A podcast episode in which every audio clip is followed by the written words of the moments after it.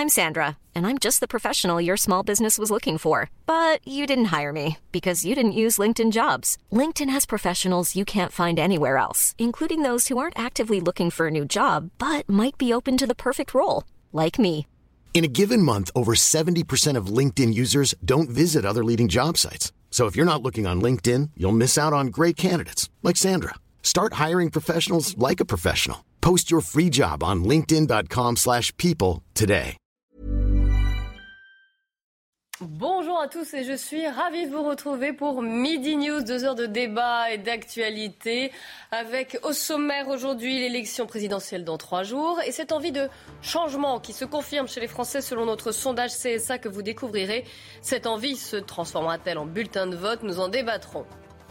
Des armes, des armes, des armes. L'appel ce matin de l'Ukraine au pays de l'OTAN. Nous ferons le point sur les nouvelles sanctions et les réponses apportées par l'Occident au conflit en Ukraine.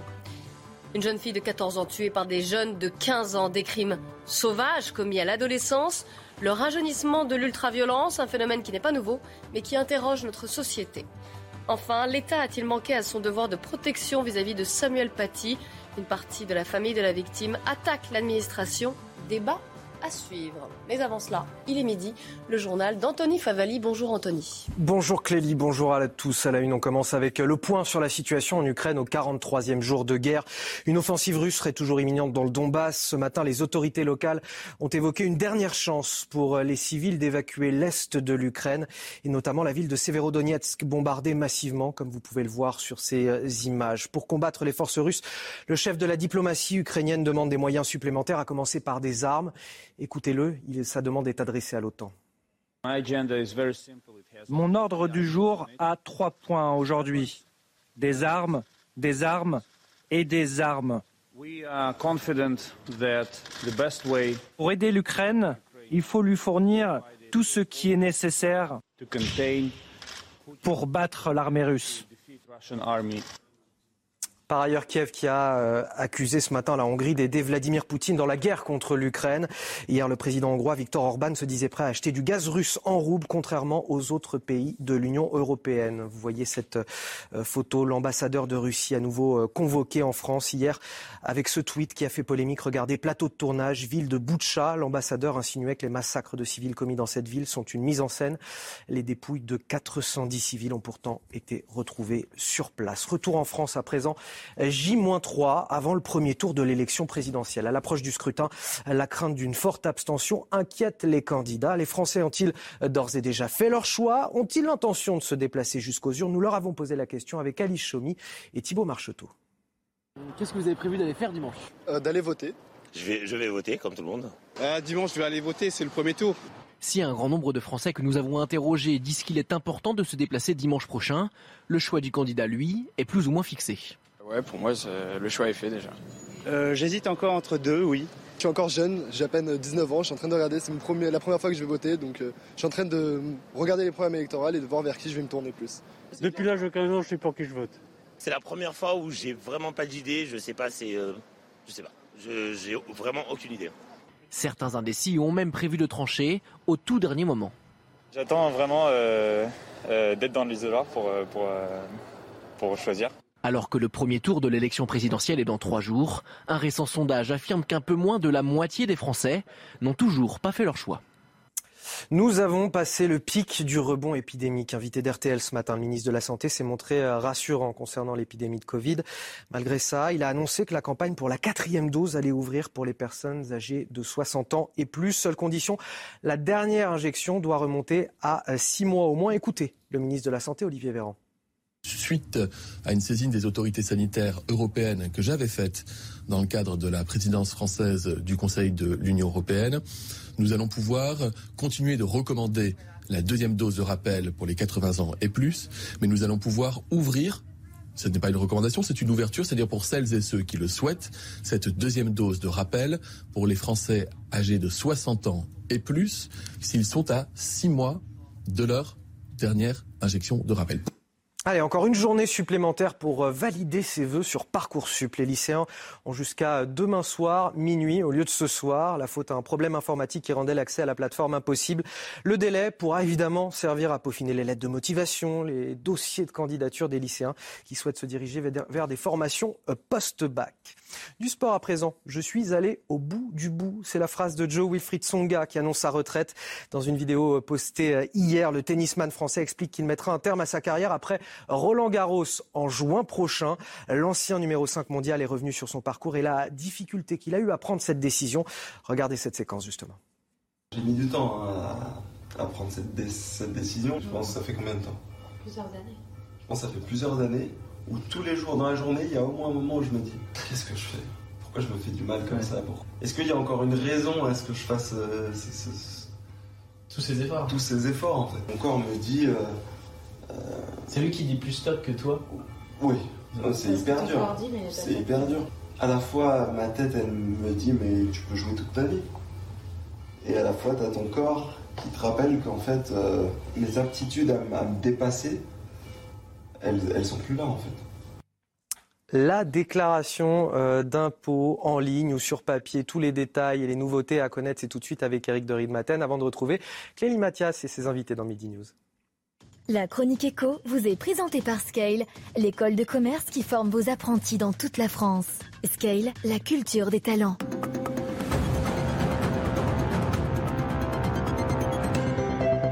Effectivement, à partir de ce matin, vous pouvez commencer à remplir les déclarations de revenus. Alors, ça va être facile. Quatre points nouveaux à retenir. D'abord, les frais kilométriques. Et oui, compte tenu de l'inflation, eh vous pourrez augmenter de 10% ces frais kilométriques. Vous aurez le barème précis sur Internet. Alors, ça concerne ceux qui sont aux frais réels. C'est-à-dire, il faut renoncer pour cela, eh bien, aux 10% d'abattement prévus par le Trésor public. Quand même, 4 300 000 personnes sont concernées. Premier point. Deuxième point, le crédit d'impôt pour les personnes âgées aide à distance est désormais pris en compte, c'est ce qu'on appelle la téléassistance, la télésurveillance, et puis le crédit d'impôt aussi pour un abonnement à un journal. Ça c'est nouveau. Si vous avez souscrit un abonnement, vous pourrez le déduire donc de vos impôts. Et le dernier point, poursuite du télétravail avec ses avantages, avec des frais déductibles, 55 euh, euros par mois ou 580 euros par an. Voilà, c'est toujours pareil, il faut être aux frais réels. Je termine par un point les dates. Sur Internet, eh bien, les dates limites, elles sont comprises entre le 24 mai et le 8 juin, selon les départements.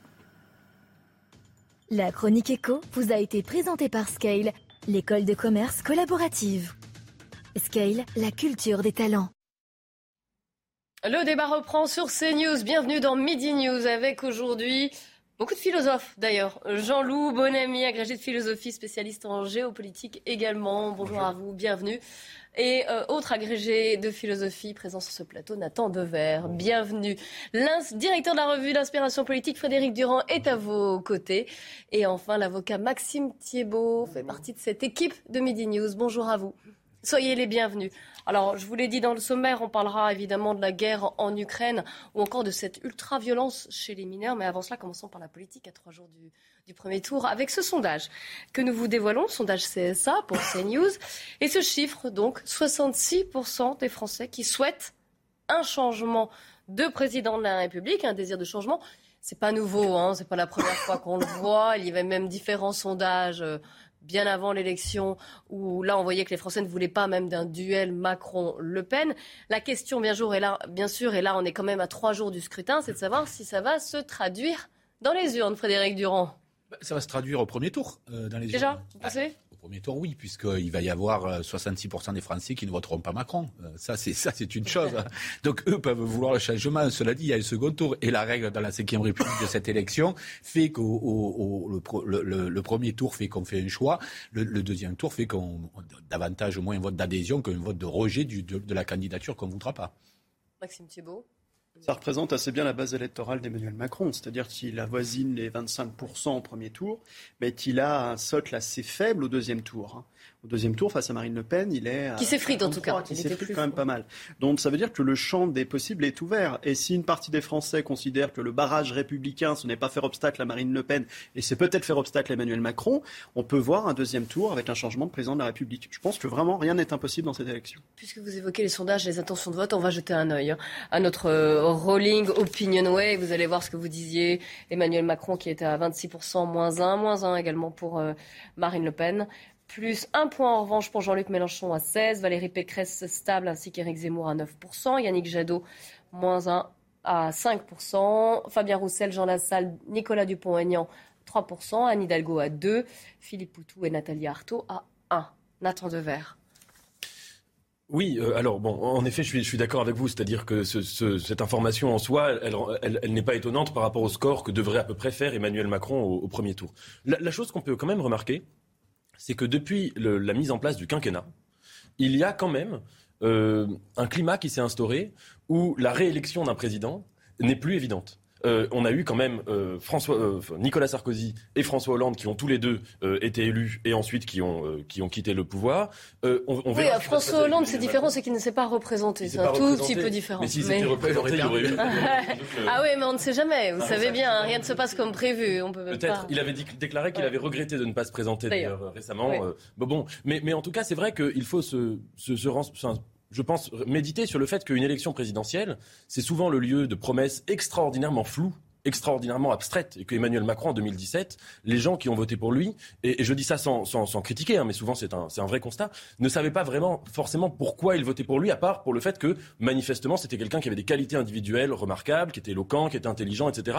Mais le programme d'Emmanuel Macron en 2017 était extraordinairement abstrait sur un certain nombre de questions. Moi je me souviens par exemple, je, je donne un exemple, hein, sur Notre-Dame-des-Landes et sur la Syrie dans son programme, il y avait une page où il disait une chose, et euh, trois pages plus loin, il disait absolument l'inverse. Donc ça fait que si vous voulez vous voter pour quelqu'un avec des attentes qui sont non seulement grandes, mais qui sont indéterminées, et à partir de là, évidemment, un quinquennat, un mandat présidentiel, c'est un moment de détermination politique. Et donc la détermination, elle déçoit quand elle émane d'une indétermination floue. Et il a surtout fait tout et son contraire pendant ce mandat. C'est-à-dire qu'au début du mandat, il était contre le nucléaire, à la fin, il est pour. Enfin, il y a mille exemples de contradictions d'Emmanuel Macron. Donc je pense qu'il y a beaucoup de Français qui ont envie de retrouver une ligne claire sur le plan politique. Après, il faut qu'ils aillent voter. Il y avait aussi, en 2017 en tout cas, c'est peut-être moins le cas maintenant, mais une lassitude vis-à-vis des, un côté des partis. En 2017. Et, il y avait, et puis il y avait cette lassitude vis-à-vis des partis oui, traditionnels. Mais c'est ça, vous avez tout à fait raison. C'est-à-dire sur le plan de la communication, on en avait marre de l'ancien monde. On savait pas ce que c'était le nouveau et on s'en rendait ouais. compte que c'était le, le, pire de l'ancien finalement. Donc c'était assez terrible finalement. Euh, mais il faut que les Français aillent voter, par contre. Parce que ah, on va y venir, voter... mais je voulais entendre déjà Jean-Loup Bonamy. Mais l'abstention, c'est aussi une de mes questions. Oui, alors, euh, non, oui, mais je voulais faire euh, deux remarques euh, assez différentes. La première remarque, euh, oui, il y a deux tiers des Français qui ne veulent pas de la réélection d'Emmanuel Macron, mais il est quand même en tête au premier et au second tour euh, dans les sondages, parce qu'en fait, lui, il a une grande force, c'est que les, ils sont quand à sa base électorale a une unité sociologique, une cohérence sociologique, et il y a une unité autour de lui, alors que les gens qui sont contre lui, même s'ils sont majoritaires, ils sont divisés. Ils sont divisés entre Marine Le Pen, Éric Zemmour, Jean-Luc Mélenchon, l'abstention. Donc euh, le problème, c'est que c'est tout ce qui pourrait être euh, une opposition et une alternative à Emmanuel Macron est éclaté. Et donc, évidemment, pour des raisons arithmétiques, c'est lui qui rafle la mise, même si après ça peut lui faire des, des quinquennats difficiles. Hein. On l'a vu dans le premier quinquennat avec les Gilets jaunes. Mais euh, en tout cas, il est dans une position où il rafle la mise parce que le, ce que le sociologue Jérôme Sainte-Marie, enfin sociologue, politologue et sondeur Jérôme Sainte-Marie appelle le bloc élitaire. Et ce bloc élitaire est cohérent et soutient Emmanuel Macron euh, avec une vraie cohérence sociologique, tandis que euh, ses adversaires sont dispersés. Alors oui. Je vais faire une deuxième remarque c'est qu'il y a 20 ans, en 2002, il y a eu des gens qui ont eu une grande idée. Il y avait deux grands partis de droite, le RPR, de tradition gaulliste, bonapartiste, et l'UDF, qui était un parti libéral, centriste, européiste, de tradition orléaniste. Le fait qu'il y ait ces deux partis à droite n'avait jamais empêché la droite de gagner une élection mais quand même des, grands esprits se sont dit oh quand même c'est dangereux ces deux partis, on va les fusionner et on va faire un parti unique, le grand parti unique de la droite. Bon, bah depuis qu'on a fait le grand parti unique de la droite, euh, la droite en 20 ans n'a gagné qu'une seule élection présidentielle, c'était celle de 2007 avec Nicolas Sarkozy, ça remonte à il y a 15 ans. En 2012, Nicolas Sarkozy était battu. En 2017, la droite n'était même pas au second tour. Et là, en 2022, la droite ne sera toujours pas au second tour de l'élection présidentielle et Valérie Pécresse va arriver quatrième ou cinquième euh, derrière Jean-Luc Mélenchon. Euh, voilà, donc la fusion de ces deux partis de droite, qui aujourd'hui ça donne un parti LR qui est moribond, c'était une absurdité complète. Et c'était deux familles idéologiques différentes. On aurait dû les laisser séparer et maintenir un grand parti gaulliste bonapartiste. Je pense qu'elles le sont et je rejoins votre constat initial. Peut-être pas la conséquence c'est-à-dire que 1 plus 1 en politique, ça fait pas 2. Ah, ça crée du vide. Et en l'occurrence, l'UMP a créé beaucoup Même là, de vide. 1 plus 1, ça fait 0,5. Mais ça a surtout. Un peu comme le score que va faire la droite. Ça a surtout créé un vide qui a été comblé à la fois par Marine Le Pen et par Éric Zemmour. Parce que quand vous additionnez les voix de Mme Pécresse et euh, celles de M. Zemmour, on est à 19%. On est au score de Fillon de 2017. Vous prenez quelques voix qui sont allées chez Marine Le Pen, vous avez une droite qui est assez forte. Vous prenez Dupont-Aignan à 4-5%, vous prenez une partie de Jean Lassalle, vous avez quand même une droite qui est assez forte. Le problème, et je suis d'accord avec vous, c'est qu'elle a été divisée parce qu'elle a oublié son socle idéologique qui était inscrit dans l'histoire de France. dont il est important que la droite arrive à recomposer. On verra dimanche qui en sortira. Mais en tout cas, tout dépendra aussi du, taux de participation. C'était votre question. Alors justement, l'abstention. L'abstention. On va écouter euh, euh, des candidats et leur soutien qui se mobilisent justement pour inciter les gens à aller voter, les Français à aller voter dimanche. Écoutez-les. Je sais qu'un jour, ils ont voté à droite. Je sais qu'un jour, ils ont voté à gauche. Je sais que certains ne votent plus. Et ça me fend le cœur, j'ai tellement envie de leur dire, mais utilisez votre bulletin de vote pour vous donner de la force et pour me donner de la force, donner de la force aux idées dont j'ai été, que j'ai été le seul à défendre dans cette campagne. Et vous avez pu les me donner de la force. Matin. Qui faut-il aller convaincre? Bah, il y a d'une part des gens qui aujourd'hui sont encore dans l'abstention, des gens qui, pour plein de raisons, considèrent que voter ne sert pas à, à grand-chose. Moi, je leur dis, vous avez tort. D'ailleurs, L'abstention aujourd'hui, c'est faire un cadeau à Emmanuel Macron, parce que son électorat, lui, va être mobilisé, donc ne laissez pas votre place. Si vous croyez que voter ne sert à rien, regardez ces électeurs. Eux vont aller voter, ils savent que ça sert à quelque chose. Premier pilier. La deuxième chose, c'est en effet des électeurs de gauche qui, euh, aujourd'hui, euh, euh, pensent voter par exemple pour Yannick Jadot ou M. Roussel ou Mme Hidalgo et qui voient bien au seuil du second tour que la question qui est posée c'est qui en face de M. Macron la perspective d'y être? Je veux dire, vous ne renoncez à aucune de vos convictions en votant pour Jean-Luc Mélenchon et l'avenir en commun, c'est tout le contraire. Et enfin aussi, oui, ces personnes qui sont en colère et qui pensent, sans avoir lu vraisemblablement le programme de Mme Le Pen, qu'elle va s'occuper d'eux. L'abstention, on va en parler, ce sera une des clés de ce scrutin, mais avant cela, on fait un point sur l'actu puisqu'il est déjà midi 15. Audrey Berthaud. Le parquet national financier a annoncé l'ouverture d'une enquête préliminaire pour blanchiment aggravé de fraude fiscale. Vous le savez, pour le ministre de l'économie Bruno Le Maire, McKinsey payera. Hier, Emmanuel Macron avait déjà réagi à l'ouverture de cette enquête. Selon lui, c'est très bien que le juge et les contrôleurs fiscaux se saisissent de l'affaire. Et puis trois personnes en garde à vue après cet incendie meurtrier le 14 février dernier à Saint-Laurent de la Salanque. Le feu avait causé la mort de huit personnes. Une explosion avait endommagé plusieurs commerces et appartements. Le parquet de Perpignan a ouvert une enquête pour incendie volontaire ayant entraîné la mort. Et puis de nouveaux débordements hier soir en Corse. Des dizaines de militants nationalistes cagoulés se sont attaqués à la préfecture de Haute-Corse à Bastia. Ils ont jeté des cocktails Molotov, allumé des incendies et brûlé le drapeau français. Maxime Thibault, je vous donne la parole en premier sur l'abstention, puisque vous vouliez euh, absolument en parler. Moi, je suis plutôt pour gronder les abstentionnistes, c'est-à-dire que les politiques, globalement, osent pas trop les critiquer. Mais moi, je mobilise, en tout cas. Oui, non, mais c'est pas une mobilisation, c'est qu'à un moment, il faut aussi dire les devoirs que sont ceux du citoyen. On a des pères qui se sont battus, 1789, 1830, 1848, la Première Guerre mondiale. Nos pères se sont battus pour le droit de vote, pour ce pouvoir souverain. Et il y a un moment, il faut aussi dire aux citoyens qui pensent plus à la pêche ou à ne rien faire dimanche, qu'il faut qu'ils prennent les cinq minutes qui sont essentiel pour rentrer dans l'isoloir et pour réfléchir deux minutes et voter. Et voter. Parce que le pouvoir, il réside ici. Aller dans, faire des manifestations, aller euh, contester dans la rue, aller faire des tweets, aller sur Facebook, ça sert à rien si vous n'allez pas voter dimanche. Donc moi, je le dis aux abstentionnistes, votez ou ne venez pas vous plaindre demain d'être des gens qui sont serviles du pouvoir. Frédéric Durand, puis Nathan oui, on, vit une époque qui change, puisque l'argument que, que, vous tenez, qui me paraît juste, n'a quasiment plus aucun effet aujourd'hui euh, sur, euh, sur la population, notamment sur les jeunes. C'est-à-dire que l'argument moral qui, qui s'entend et qui est, à mon avis, légitime, n'impressionne absolument plus personne. Moi, quand j'étais petit, on, m'expliquait déjà que le, tout ce que vous venez de dire, et ça avait un effet. Aujourd'hui, je pense que ça n'a quasiment aucun effet. Ce qui m'intéressait sur la, la, question de l'abstention, c'était, euh, je crois que c'est Jérôme Jaffré qui disait, pour Marine Le Pen, c'est un défi, euh, c'est un défi électoral, et pour Macron, c'est un défi politique. Pourquoi? Parce que une, une abstention massive pourrait desservir effectivement une Marine le Pen, au premier ou au second tour. Euh, mais c'est un défi politique pour Macron parce que pour une question de légitimité du pouvoir. Euh, si l'élection présidentielle, qui est l'élection reine, qui est à peu près encore la seule élection qui a attiré du monde, voit des taux d'abstention battre des records de taux d'abstention, ça pose un problème de légitimité politique derrière. Moi, je ne suis pas du tout d'accord avec ce que vous avez dit sur, sur les abstentionnistes et sur l'abstention en général. Vous ne voulez pas les engueuler non, mais non, je, je trouve, je, je les, c'est même plus que ça. C'est pas par politesse envers eux, c'est parce que vraiment, je ne les, je, je les, je, je comprends profondément. Il y a deux choses à mon avis. Premièrement, il y a une forme de, c'est même pas de déception, c'est d'absence totale d'espoir envers ce que c'est qu'une élection présidentielle. Bon, on sait tous que quand on vote pour quelqu'un, euh, on ne se reconnaît jamais dans la totalité de son programme. Je pense qu'il y a une grande partie du peuple qui ne se sent pas représentée par aucun des candidats, et notamment du peuple de gauche. Et deuxièmement, je pense que tout l'enjeu des prochaines années, c'est d'inventer d'autres manières de faire de la politique que de voter, qui est, je suis désolé de le dire, mais un acte quand même relativement passif. C'est-à-dire qu'il y a quand même cette grande distinction entre des citoyens passifs qui ne, qui ne font un acte politique que quand ils votent, c'est-à-dire c'est pas grand-chose, et puis ensuite des citoyens actifs des représentants en petit nombre qui vont faire de la politique à leur place. Je pense ah, vous mettez tout le système non, mais, de bien sûr. Et je pense que oui, oui. Et que derrière les abstentionnistes, il y a souvent de cela, et qui est une vision assez lucide, me semble-t-il, des écueils constitutionnels de notre République actuelle. Alors pour répliquer en deux mots. Ah, oula, on est piqué la parole, sous le nez, à au nez à la barre de Je, je suis d'accord avec la crise constitutionnelle et institutionnelle de la France. Et je suis d'accord avec le fait qu'il faut démocratiser davantage notre pays.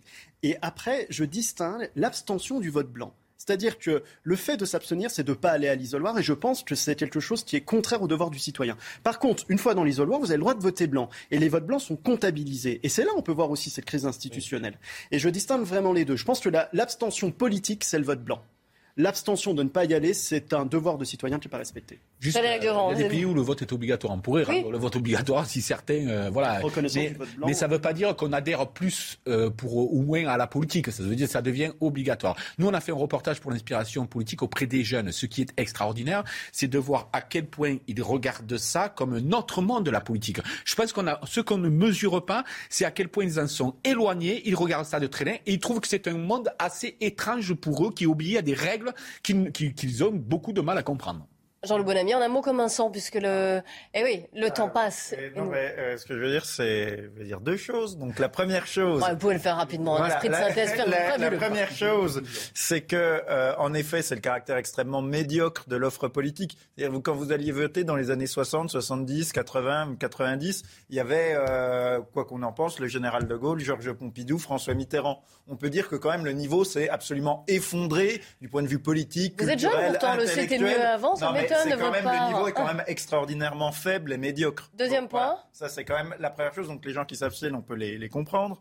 Et euh, deuxièmement, c'est que euh, normalement, il y a un couple dans la Ve République, c'est le couple élection-référendum. Or, ça fait depuis 2005 qu'il n'y a mm. plus de référendum. Peut-être que si les hommes politiques organisaient régulièrement des référendums, comme le prévoit la Constitution et l'esprit de la Ve République, pour donner la parole au peuple, ça redonnerait confiance en la politique, confiance dans euh, les pouvoirs euh, les, du politique et sa crédibilité. Et du coup, les gens iraient voter aux élections. Respecter le résultat, alors. et respecter le résultat. mais comme on, leur fait pas de comme on ne fait pas non plus de référendum, il n'y a pas de raison de se déplacer pour l'autre partie du couple? Les politiques et leur exemplarité. Je suis désolée, mais le temps passe et on a vraiment énormément. Non, mais, euh, non, mais ce sujet est plus intéressant que celui que vous allez aborder. Donc on peut, on peut, on peut rester. on pourrait rester pendant des heures.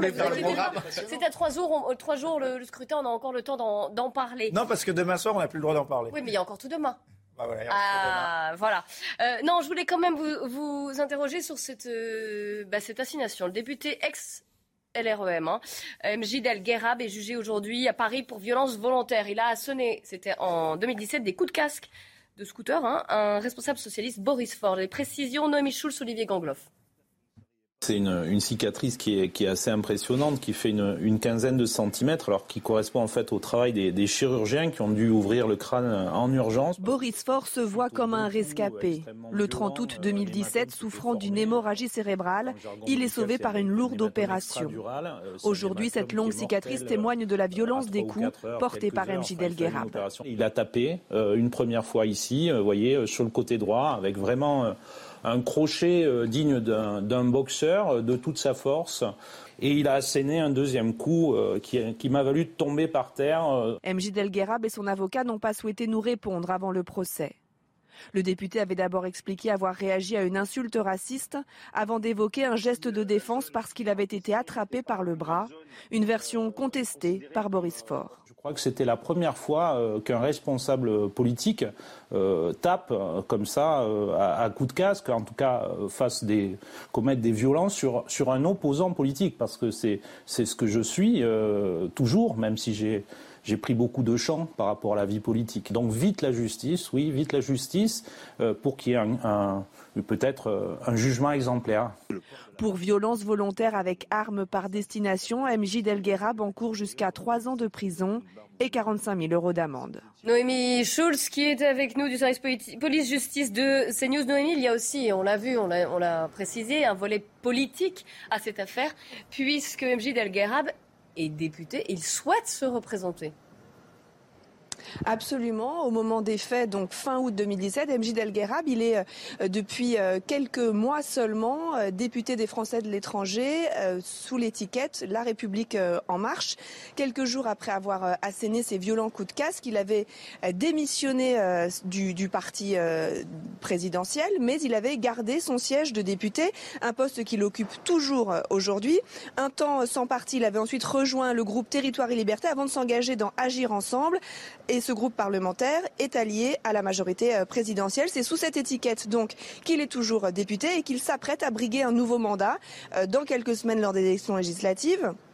Cet homme qui avait 34 euh, ans au moment euh, des faits euh, ne nie pas avoir porté les coups. Il pourrait difficilement le faire. Il y a eu des témoins, des, vidéosurveillances, mais il avait expliqué en effet qu'il avait réagi parce que Boris Faure avait posé son, son, sa main sur son bras et qu'il avait eu peur.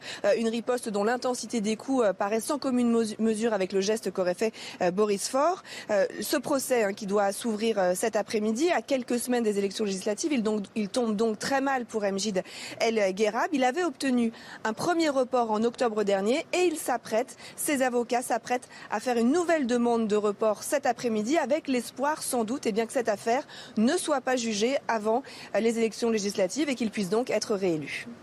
Oui, non, Michou, avec Olivier Gangloff. Alors, qu'en pensent nos invités bah on le saura après la pub. Ah on en débattra évidemment sur cette exemplarité ou non. Euh, vous nous direz si vous êtes choqués. On se retrouve dans quelques instants à peine sur le plateau de Midi News. Midi News, dans un instant, le débat va reprendre. Avant cela, un point sur l'actu. Il est midi et demi. Audrey Berthaud. Top départ ce jeudi de la campagne déclarative de l'impôt sur le revenu. Pour la quasi-totalité des ménages français, la déclaration des revenus 2021 se fait désormais en ligne avec quelques nouveautés comme la revalorisation du barème kilométrique décidé face à la hausse des prix des carburants. La date limite s'échelonnera du 24 mai au 8 juin. Et puis un vol New York-Paris passé près du crash à Roissy, c'était mardi matin. Le bureau d'enquête et d'analyse a annoncé ouvrir une enquête pour déterminer les causes de l'incident grave. Pour rappel, un Boeing 777 d'Air France en approche finale à Roissy-Charles de Gaulle est devenu incontrôlable grâce à une remise de gaz. Le pire a été évité. Et puis à 14h30 à Paris, place de la Bastille, une manifestation à l'appel des syndicats et collectifs de soignants aura lieu à l'occasion de la journée mondiale de la santé. Midi News avec aujourd'hui, avec moi pour débattre de l'actualité, Maxime Thiebaud, Jean-Loup Bonamy, Frédéric Durand et Nathan Dever. Euh, je voudrais avoir votre avis sur ce, cet ex-député, enfin ce député ex-LREM plutôt, euh, MJ Belguerab, qui est donc jugé à partir d'aujourd'hui à Paris. Pourquoi je vous le rappelle Je vous rappelle les faits, parce qu'en 2017, il a asséné deux coups de casque assez sévères hein, euh, au responsable socialiste Boris Faure, sur fond de rivalité euh, politique. Frédéric Durand. Bah, d'abord, ça prouve que le recrutement par CV, comme l'a fait euh, la République en marche, ne fonctionne pas forcément, parce que vous savez qu'ils avaient recruté leurs députés par CV, par entretien, comme si c'était un, un, poste qu'on leur offrait dans une entreprise. Euh, et au-delà de ça, évidemment, ça donne une image absolument catastrophique de la politique. Vous savez, le, le politique, on, on, débat, c'est-à-dire on, on, le débat, c'est pour empêcher de se battre, justement. Donc, lorsque lorsqu'on a ce genre d'attitude, enfin, je ne sais pas s'il va être soutenu par par quiconque, quelque formation politique oui, que ce soit. Hein, je... Oui, en plus il veut se, se, représenter. Donc, euh, donc voilà, ça, ça, ça n'est pas, à mon avis, excusable. En plus, quand on met à terre un homme à coup de casque et qu'on dit que c'est de la légitime défense, euh, ça me paraît un peu, un peu suspect. On verra ce que dira la justice en attendant. Maxime Thiebaud. Je ferai juste un commentaire d'avocat. Euh, il a aussi une peine complémentaire d'inéligibilité qui pèse sur ses épaules. C'est-à-dire mm. que s'il est condamné définitivement, il risque de perdre son mandat de député s'il est réélu en mois de juin. Parce que s'il demande un, il me semble qu'il demande un report. Hein, je ne connais pas le dossier. Oui. Mais il me semble qu'il demande un report. Donc même s'il est réélu au mois de juin, qu'il est condamné définitivement pour les faits qui lui sont reprochés et qu'il a la peine euh, d'inéligibilité, qu'il a une peine complémentaire, ben il, perd, il perdrait son mandat. Donc ça, il faut quand même le mettre aussi dans la balance sur le plan politique. Non, mais je, je, vais dire la même chose que, que, Frédéric. Voilà ce qui arrive quand on recrute ses députés dans une pochette surprise.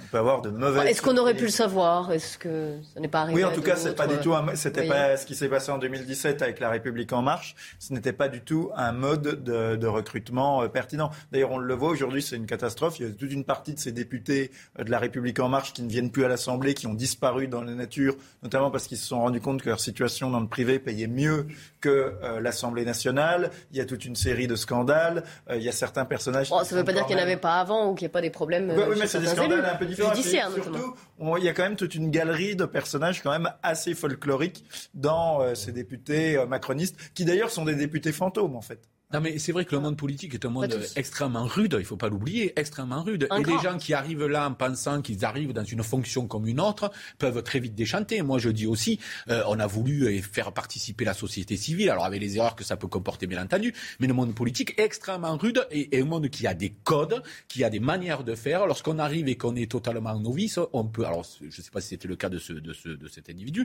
mais euh, euh, on peut parfaitement, et je le comprends, être euh, choqué et ne plus venir.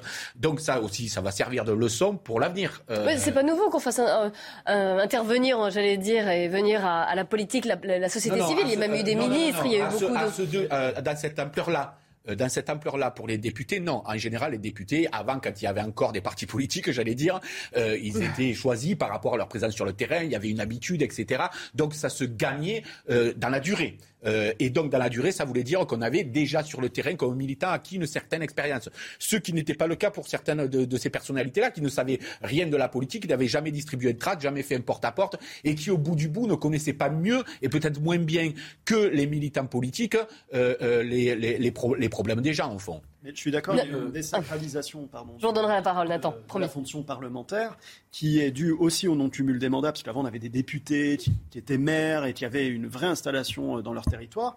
Et on a eu ce côté aussi Startup Nation à l'Assemblée nationale. On l'a vu être Brune Poisson, qui était députée, qui était secrétaire d'État, qui a tout démissionné pour retourner dans le privé.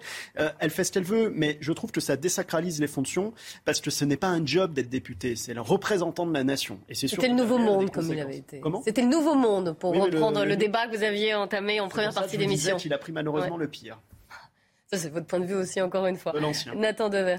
C'est dommage que Balzac ou Flaubert euh, soient morts parce qu'ils auraient pu euh, écrire de manière, euh, je pense, assez virtuose ce qui s'est passé en 2017, à savoir une ouverture politique, une ouverture à la société civile du monde politique, inédite depuis, certains disent depuis Giscard, mais même sans doute beaucoup plus que Giscard. Et en effet, cet appel d'air, il a fait venir toutes sortes d'individus qui, et, et il y a eu des gens, on, on l'a vu, hein, des députés, qui étaient des gens qui, qui, ont, qui ont, franchement, euh, été compétents, euh, je parle des députés LREM, et qui ont été, je pense, honorés de pouvoir faire de la politique, sachant que ce n'était pas prévu pour eux. Mm. Mais il y a eu aussi un certain nombre de, de, de, de gens que Balzac aurait pu désigner comme des Rastignac, Flaubert comme des arrivistes, et puis des personnes un peu loufoques comme ça qui se sont adonnées. Il y a eu l'affaire Benalla, c'était aussi ça, c'était pas un député, mais oui, il n'était pas élu. Des gens qui ont eu comme ça l'ivresse du pouvoir qui se sont sentis surpuissants et euh, qui se sont crus dans un mélange de séries télé, de jeux vidéo et, euh, et de, de, monde politique. Donc c'est en effet, euh, c'est un, un univers, vraiment, je pense que Flaubert aurait pu écrire des chapitres de l'éducation sentimentale sur ce qui, cette, cette ouverture politique.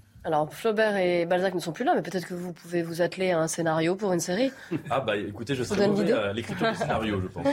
Non, mais ou un, livre, un roman, vous savez. exactement, on peut toujours. Hein, voilà, c'est pas parce que Flaubert et Balzac sont, sont morts ou ne sont plus là qu'on ne peut pas euh, parler ou romancer la vie politique et ce qui se passe dans le monde. Justement, le monde. Venons-en à la guerre en Ukraine, puisque vous savez, les jours à venir seront pour les civils de l'est de l'Ukraine la dernière chance d'évacuer la région. C'est ce que disent, et c'est l'avertissement même, des autorités locales. Ils craignent une offensive majeure de l'armée russe, donc sur la partie est du pays. Parallèlement, le chef de la diplomatie ukrainienne a demandé aux membres de l'OTAN qui se réunissent de lui fournir rapidement toutes les armes dont le pays a besoin. Écoutez-le. Mon ordre du jour a trois points aujourd'hui. Des armes, des armes et des armes.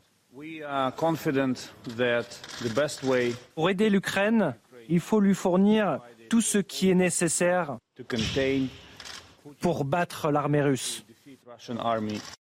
Frédéric Durand, est-ce qu'on aide suffisamment l'Ukraine dans ce conflit? Est-ce qu'il faut euh, intensifier? Alors, à la fois les sanctions, on va y venir, hein, ça fait partie de nos angles des débats, mais déjà, tout d'abord, les, les armes pour l'Ukraine. Bah, déjà, on sait bien qu'on est dans une position, l'Occident est dans une position extrêmement difficile. Euh, parce qu'on ne peut pas intervenir militairement sauf à déclencher une guerre totale, ce que personne ne veut. Et à la fois, on ne peut pas ne rien faire du tout non plus face à l'ampleur des dégâts qui sont en train de se produire. Donc la solution, c'est les sanctions économiques. Or, les sanctions et, et pour partie la livraison de matériel de défense. Mais les sanctions économiques n'ont pas d'effet immédiat. Et ça commence, hein, selon Washington, La, Russie pourrait voir s'effondrer de quelques 15% son économie là voilà, euh, mais cette à année. Ce sont les populations ça commence à se... Euh, ce sont les populations qui vont souffrir. Malheureusement, c'est pas Poutine de façon personnelle qui est milliardaire qui va en souffrir. Donc c'est très difficile. Il n'y a, a, pas de solution euh, euh, euh, miracle à ça. La seule solution. D'autant plus, alors pardon, je vous coupe, mais les États-Unis vont, vont, voté, ont adopté de nouvelles sanctions.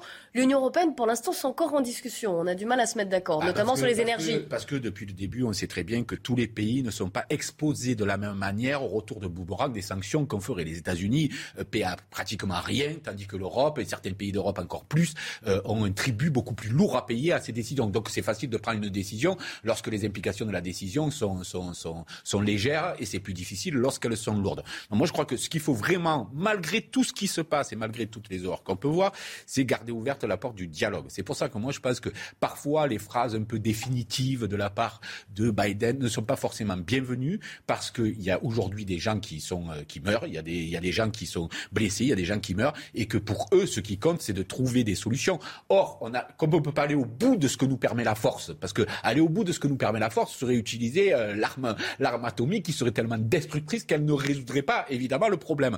Donc on est obligé malgré tout de poursuivre la voie diplomatique et, de, et d'essayer de ne pas fermer complètement les choses. Là, on voit bien comment ça. La semaine dernière, on avait quelques espoirs puisque euh, le, la, la, Russie demande en gros à l'Ukraine d'avoir une, sorte de neutralité, neutralité qui était presque acceptée par l'Ukraine. Elle voulait définir les contours et que ça n'empêche pas une adhésion à l'UE, même si elle n'adhérait pas à l'OTAN. De toute façon, c'est ces discussions-là qu'il faut poursuivre jusqu'à trouver un accord. Euh, personne ne sait en réalité ce que veut Poutine vraiment au bout du bout. Euh, mais euh, on doit, à mon avis, le plus important, c'est de ne pas fermer la porte des négociations. Alors, puisque vous parlez de ces négociations de la diplomatie, Emmanuel Macron a répondu hier au Premier ministre du gouvernement polonais qui l'accuse de continuer ses... enfin, qu'il critique en tout cas pour continuer son dialogue avec Vladimir Poutine. Écoutez-le. Ces propos sont totalement à la fois infondés et scandaleux. Mais il ne m'étonne pas, il s'immisce dans la campagne politique française. Premier ministre polonais d'un parti d'extrême droite. Il a plusieurs fois reçu Mme Le Pen. Il la soutient. Il pense que c'est très mauvais pour moi de faire ces commentaires-là.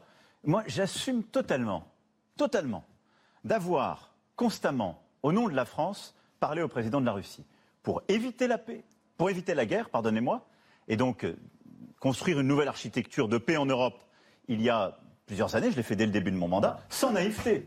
Oui, petit lapsus, certes, mais voilà, le président de la République qui, qui, maintient et qui confirme. Mais bien sûr, sur ce point-là, il a, il a raison. Ce qui, si la Pologne n'est pas sous les bombes aujourd'hui, donc elle peut tenir ce discours-là. moi, je pense que si on rompt complètement le dialogue, on ne sait plus du tout où on va, et là, c'est le tunnel pour de bon. Nathan Dever. Moi, je trouve en effet que Emmanuel Macron a totalement raison, que ce soit euh, là-dessus, que ce soit même son comportement par rapport à un certain nombre de dirigeants. Euh, populistes ou qui étaient considérés comme, euh, comme dangereux par, par certains diplomates, par exemple Donald Trump aussi, ou Vladimir Poutine depuis le début. Pourquoi? Parce que son attitude, d'abord, elle n'est pas naïve. Le problème, c'est pas de débattre, c'est pas de dialoguer avec un tyran. Le problème, en, en politique, c'est en géopolitique, c'est quand on dialogue avec un tyran en faisant semblant qu'il est un démocrate. C'est exactement ça, parce que le, Premier ministre polonais, ce qu'il reproche à Emmanuel Macron, c'est d'être un munichois, en gros.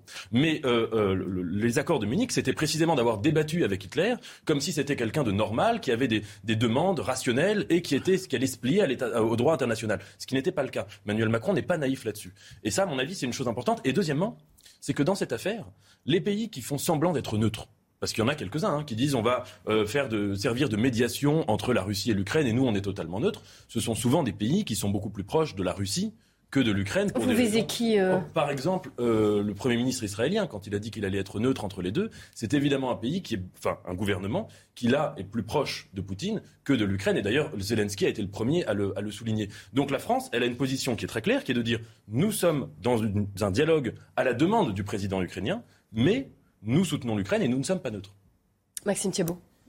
Il y, a, il y a une réalité dans cette guerre, c'est que Poutine pensait avoir une blitzkrieg, c'est-à-dire une guerre éclair, gagnée et ce serait terminé. Et là, on a un enlisement on a un enlisement qui tend à des atrocités, qui tend à des crimes de guerre qui sont enquêtés actuellement. C'est-à-dire qu'on ne peut pas encore dire que ces crimes ont existé. Il y a des enquêtes qui sont diligentées sur le plan international.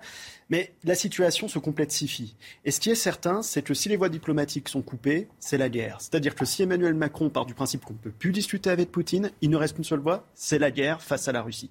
Et ça, on sait pertinemment d'une manière raisonnable, sauf à s'appeler Bernard-Henri Lévy, qu'on ne peut pas aller faire la guerre à la Russie parce que les jeunes de France et jeunes de toute l'Europe vont pas aller mourir sur le territoire ukrainien. Donc il faut entretenir cette voie diplomatique qui est un chemin périlleux et qui est un chemin compliqué parce que sur le plan de la communication où tout est passionné, tout est passionnel, la voix de la raison, elle est difficile à entendre.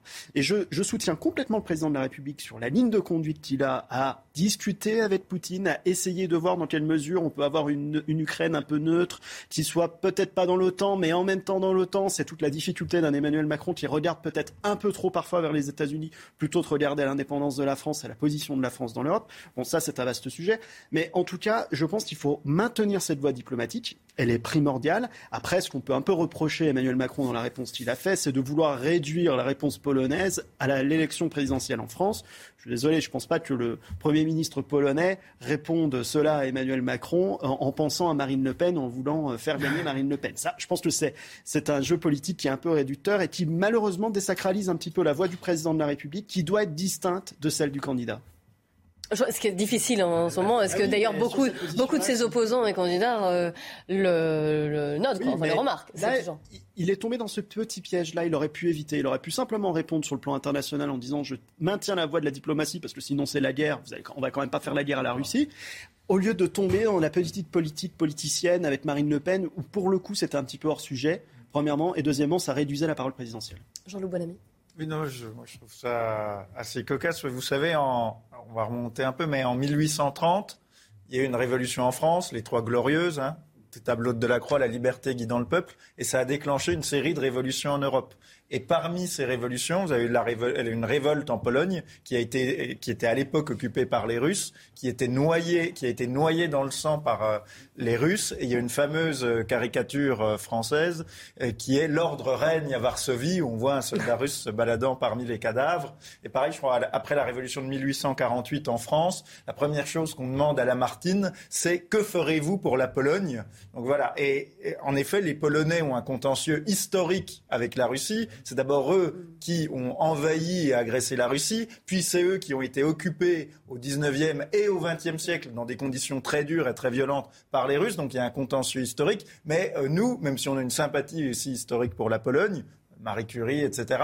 On n'est pas, on n'a pas la même histoire, les mêmes intérêts, les mêmes enjeux que la Pologne. Donc, si le président polonais peut nous sortir un projet de sortie de crise euh, réaliste, crédible, efficace, qui permet d'aider vraiment les civils ukrainiens et de sortir de ce conflit, de sortir de cette impasse aujourd'hui, eh bien, qu'il nous le fournisse. Mais je ne crois pas qu'il en ait un. Et donc, comme il n'en a pas, on n'a pas apporté à sa place euh, ses propres préoccupations euh, polonaises et sa propre histoire conflictuelle avec la Russie. Voilà. soit il nous propose un plan, mais je ne crois pas qu'il en ait, soit, bah voilà. On continue d'en débattre. Il est une heure moins le quart. Le rappel de l'actualité avec Audrey Berthaud. La quatrième dose de vaccin ouverte dès 60 ans, c'est ce qu'a annoncé ce matin Olivier Véran. Jusqu'à présent, seuls les plus de 80 ans et les résidents d'EHPAD étaient éligibles à la deuxième dose de rappel. Le ministre de la Santé annonce donc que ce seuil est désormais abaissé à 60 ans et vers une hausse considérable des prix du papier toilette. Un nouveau produit de consommation courante touché par la hausse des prix après les carburants, les pâtes, le blé ou encore l'huile. Pour Michel-Édouard Leclerc, cette hausse pourrait atteindre 30%. Et enfin, un nouveau triplé pour Karim Benzema. L'attaquant français a porté le Real Madrid hier soir en Ligue des Champions. Les Madrilènes se sont imposés 3 buts à 1 contre le champion en titre Chelsea. Jean-Loup Bonamy, je vous redonne la parole. Je vous avais un peu interrompu. oui, moi je pense qu'il y, a deux choses qui Et j'ai un chat dans la gorge. Le président de la République française, c'est un, euh, l'amélioration concrète de la situation sur le terrain en Ukraine pour justement comment faire en sorte que ces horreurs s'arrêtent et venir en aide à la population euh, civile ukrainienne. Donc ça, c'est la première chose. Et deuxièmement, bien entendu, et par définition, c'est les intérêts de la France ce qui doit guider le président russe, c'est les intérêts de la Russie, le président ukrainien, les intérêts de l'Ukraine, le président de la Pologne, les intérêts polonais, et le président de la France, les intérêts euh, français. Et euh, donc voilà, on n'a pas, euh, encore une fois, se laisser dicter notre agenda par le président de la, Pologne. Et je pense qu'Emmanuel Macron a raison, et comme le disait Nathan, sans naïveté, de maintenir un dialogue avec toutes les parties, y compris la Russie.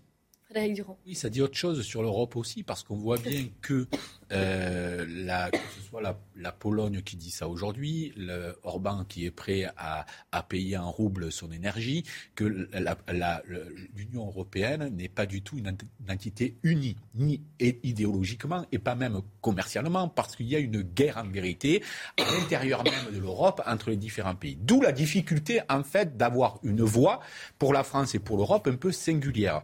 Euh, et effectivement, moi je pense que ce serait l'intérêt des Français tout d'abord d'avoir avoir une voix particulière. Ce qu'essaie de faire Macron d'ailleurs sur ça, on ne peut pas lui reprocher. Même si je partage complètement ce que vous avez dit, c'est-à-dire il n'était pas obligé pour parce qu'il veut à tout prix, on le sait, maintenir le clivage entre lui et, Marine Le Pen. Il veut que ce soit ça le second tour parce que c'est le second tour qu'il considère être le plus simple à gagner euh, aujourd'hui. Donc moi je pense que c'était un peu se rabaisser que de faire mention de, de cette affaire-là euh, dans, dans, lorsqu'il s'agit. Il a été interrogé dessus. Hein, oui, international. Oui, mais enfin bon, il a quand même précisé des choses qu'il a. Parce qu'il aurait gardé en hauteur et, un, prestige, en quelque, un panache en quelque sorte, en ne rentrant pas là-dedans au moment de parler de la, de, de la, de la guerre. Cependant, je pense qu'effectivement, c'est différences fondamentales, parce qu'il faut savoir que la, la, Hongrie, qui est très, très, très critique de l'Europe, fait partie des pays qui touchent le plus d'argent de l'Europe. Parce que le jour, il va falloir qu'on se mette au clair aussi sur tout ça. On ne peut pas être d'un côté, moi je comprends qu'on veuille sa souveraineté, et que, et d'ailleurs, je crois que la souveraineté, c'est essentiel parce que c'est le reflet de la démocratie, la souveraineté. Il n'y a, il y a rien d'autre qui peut nous dire ce qu'est la démocratie qu'être souverain, c'est-à-dire le peuple souverain. Mais euh, cependant, euh, on a aussi une, coalition qui s'appelle l'Europe, à, l'intérieur de laquelle je pense qu'on peut faire un certain nombre de choses intelligentes. Mais pour ça, il faut se mettre d'accord. Et, avec la Hongrie ou avec la Pologne, on n'est pas toujours d'accord. Je le disais, ils sont très critiques alors qu'ils font partie des, premiers pays bénéficiaires, alors que des pays comme l'Allemagne ou comme la France sont des pays qui sont contributeurs. Euh, donc là aussi, il va falloir qu'on se mette d'accord sur un certain nombre de choses. Nathan Devers oui, je voulais rebondir sur ce que disait Jean-Loup, parce qu'il a fait deux allusions. Pourquoi alors? Parce qu'il y a eu beaucoup de... Ce côté rebondir, ça fait trampoline. oui, eh ben... on va l'installer au milieu du plateau. Eh bien voilà, je, participe au trampoline en rebondissant à ces deux allusions sur le 19e siècle. Mhm. Parce qu'en effet, je, constate que bon, dans, le champ médiatique, dans le débat politique, on compare souvent la situation euh, ukrainienne, russe, etc. Euh, aux années 30. On se demande si on est en train de revivre la Deuxième Guerre mondiale, etc. Je pense qu'il me semble plus pertinent de se demander si on n'a pas un retour à un ordre politique qui était celui de l'Europe au XIXe siècle, où s'imposait quelque chose, tout l'enjeu du XIXe siècle à partir de 1815, c'était de savoir comment les nations pouvaient-elles être libres Et il y avait cette grande idée qui s'appelait, qui était la position de la France, notamment sous Napoléon III, qui était le principe des nationalités. Et il me semble qu'aujourd'hui, mm. la France se grandit, et se grandirait, à le faire encore plus peut-être, mais à soutenir l'Ukraine et à soutenir les petites nations qui sont menacées par des impérialistes. C'est ce qu'elle fait quand même là. Oui, exactement. Et dans la logique de ce principe des nationalités, comme elle a, comme Napoléon III a pu aider par exemple l'Italie mm. à exister, a pu aider l'Italie à être indépendante, les Hongrois à se révolter en 48, etc., etc. Mais il faut se méfier que cette notion ne dérive pas sur du, du, du, du de l'ultranationalisme non plus, parce que il est là l'écueil. Et vous savez, c'est Jaurès qui disait beaucoup, euh, un peu d'internationalisme éloigne de la patrie, beaucoup y ramène.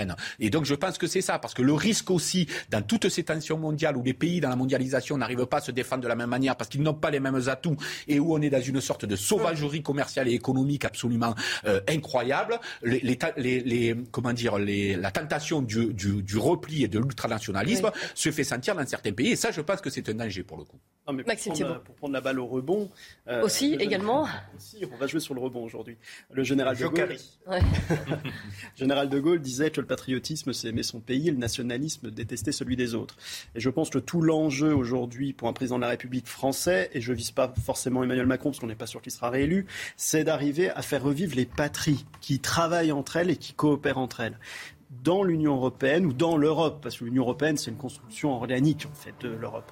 Parce que c'est là que réside l'enjeu et toute la guerre qu'on connaît aujourd'hui en Ukraine, c'est les dépendances des nations à des, à des entités pour lesquelles ça crée des guerres locales. Quand vous voyez que l'Ukraine tend un peu trop vers l'OTAN, ça a crispé notamment vis-à-vis de la Russie. L'objectif en 30 secondes, c'est d'arriver à reconstruire des nations qui sont libres sans tomber dans le nationalisme, mais dans le respect de ses voisins. Et ça, c'est un vrai enjeu et je pense que c'est celui de notre siècle. On va euh, continuer notre débat après le journal de 13h. On reviendra sur l'ultra-violence chez les mineurs. Cela inquiète, ils sont de plus en plus jeunes, ce n'est pas nouveau, mais ça interroge forcément. Restez bien avec nous dans Midi News sur CNews. A tout de suite. Bonjour à tous et bienvenue si vous nous rejoignez dans un instant la deuxième grande partie de l'émission Midi News, le débat qui reprendra, mais avant cela, puisqu'il est 13h, c'est l'heure du journal. Anthony Favali. Et à la une, Clélie, trois hommes ont été interpellés ce matin et placés en, garde à vue dans le cadre de l'enquête sur l'incendie de Saint-Laurent de Salanque dans les Pyrénées-Orientales. À la suite de cet incendie qui s'est produit dans la nuit du 13 au 14 février, les corps de huit personnes, dont un bébé, un enfant de deux ans, avaient été retrouvés. Également ces nouveaux accrochages en Corse, euh, quelques semaines après le décès d'Ivan Colonna. De nouveaux incidents ont eu lieu ce mercredi sur l'île de Beauté. La préfecture de Bastia a été euh, attaquée par des groupes d'individus cagoulés. Plusieurs dizaines de cocktails Molotov ont été euh, lancés contre le bâtiment. Ce matin, le ministre de l'Intérieur, Gérald Darmanin, a, réagi à ces violences. Il a rappelé qu'Ivan Colonna n'était pas un héros, ce qui ne justifie pas son assassinat. Je vous propose de l'écouter. Monsieur Colonna était un assassin il avait tué le préfet Rignac. Ça ne veut pas dire que ça justifie le fait qu'il était lui-même assassiné. C'est une autre question. Mais ce n'est pas un héros. D'abord, je voudrais le dire. Porter le cercueil, euh, euh, mettre les drapeaux en berne, euh, pour Yvan Colonna, j'ai trouvé ça insultant pour l'État et pour ses serviteurs. Voilà, j'ai trouvé ça insultant pour la France, personnellement. Et pour la famille Rignac. C'est le début aujourd'hui de la déclaration d'impôt sur le revenu 2022. Vous pouvez dès à présent commencer à déclarer euh, vos revenus de l'année 2021. Quelques nouveautés comme la revalorisation euh, du barème kilométrique décidé face à la hausse des prix des carburants. Concernant les dates limites, vous allez les voir s'afficher. Les ménages remplissant encore une déclaration papier auront jusqu'au 19 mai à minuit pour la renvoyer. Et pour ceux qui déclarent leurs revenus en ligne, la date limite s'échelonne du 24 mai au 8 juin en fonction de leur département de résidence. Dans l'actualité euh, judiciaire, un député est jugé aujourd'hui pour violence volontaire à l'encontre d'un autre responsable politique. Les faits remontent à 2017, l'été 2017 exactement. MJ Delguerab, qui appartenait alors à la majorité présidentielle, avait asséné plusieurs coups de casque au responsable socialiste Boris Faure après une altercation. Il est renvoyé aujourd'hui devant le tribunal correctionnel. Les précisions, Noémie Schulz et Olivier Gangloff. C'est une, cicatrice qui est, qui est, assez impressionnante, qui fait une, quinzaine de centimètres, alors qui correspond en fait au travail des, chirurgiens qui ont dû ouvrir le crâne en urgence. Boris Faure se voit comme un rescapé. Le 30 août 2017, souffrant d'une hémorragie cérébrale, il est sauvé par une lourde opération. Aujourd'hui, cette longue cicatrice témoigne de la violence des coups portés par MJ Delguerab. Il a tapé euh, une première fois ici, euh, vous voyez, euh, sur le côté droit, avec vraiment un crochet digne d'un boxeur de toute sa force.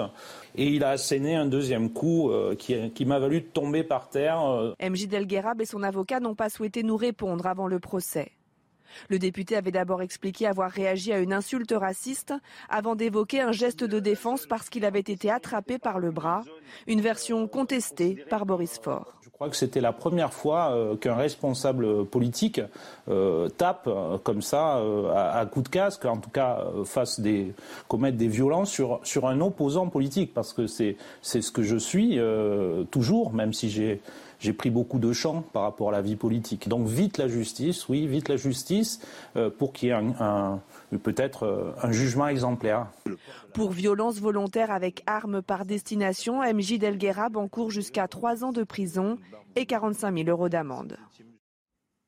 43e jour de guerre en, Ukraine et l'ambassadeur de Russie en France est à nouveau convoqué par Jean-Yves Le Drian, le ministre euh, des Affaires étrangères, à cause d'un tweet qui a fait euh, polémique publié euh, hier. Regardez, plateau de tournage, ville de Boutcha, l'ambassadeur qui insinue donc que les massacres de civils commis dans cette ville sont une mise en scène. Les dépouilles de 410 civils ont pourtant été retrouvées sur place à Boutcha.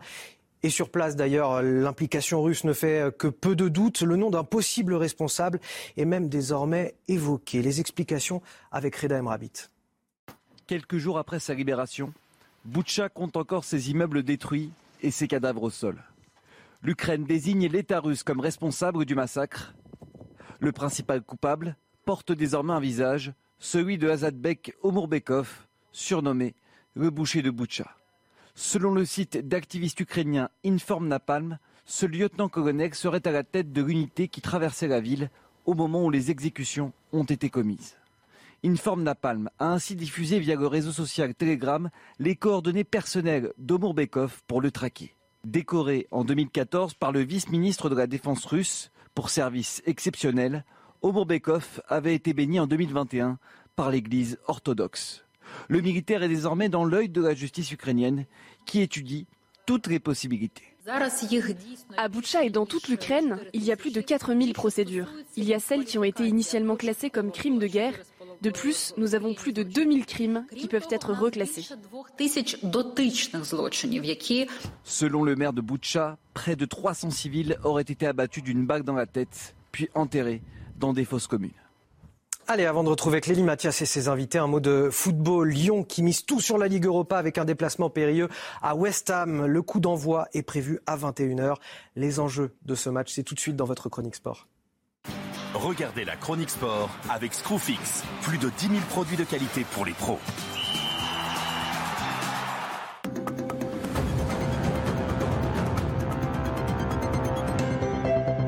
75% de victoires en Ligue Europa contre 40 en championnat. Pas besoin d'être statisticien pour comprendre que Lyon retrouve une compétition qui lui sied à merveille depuis le début de saison. Pour le moment, l'OL est invaincu en Ligue Europa, 6 victoires et 2 nuls en 8 matchs, 18 buts inscrits pour seulement 6 encaissés. Un véritable rythme de champion.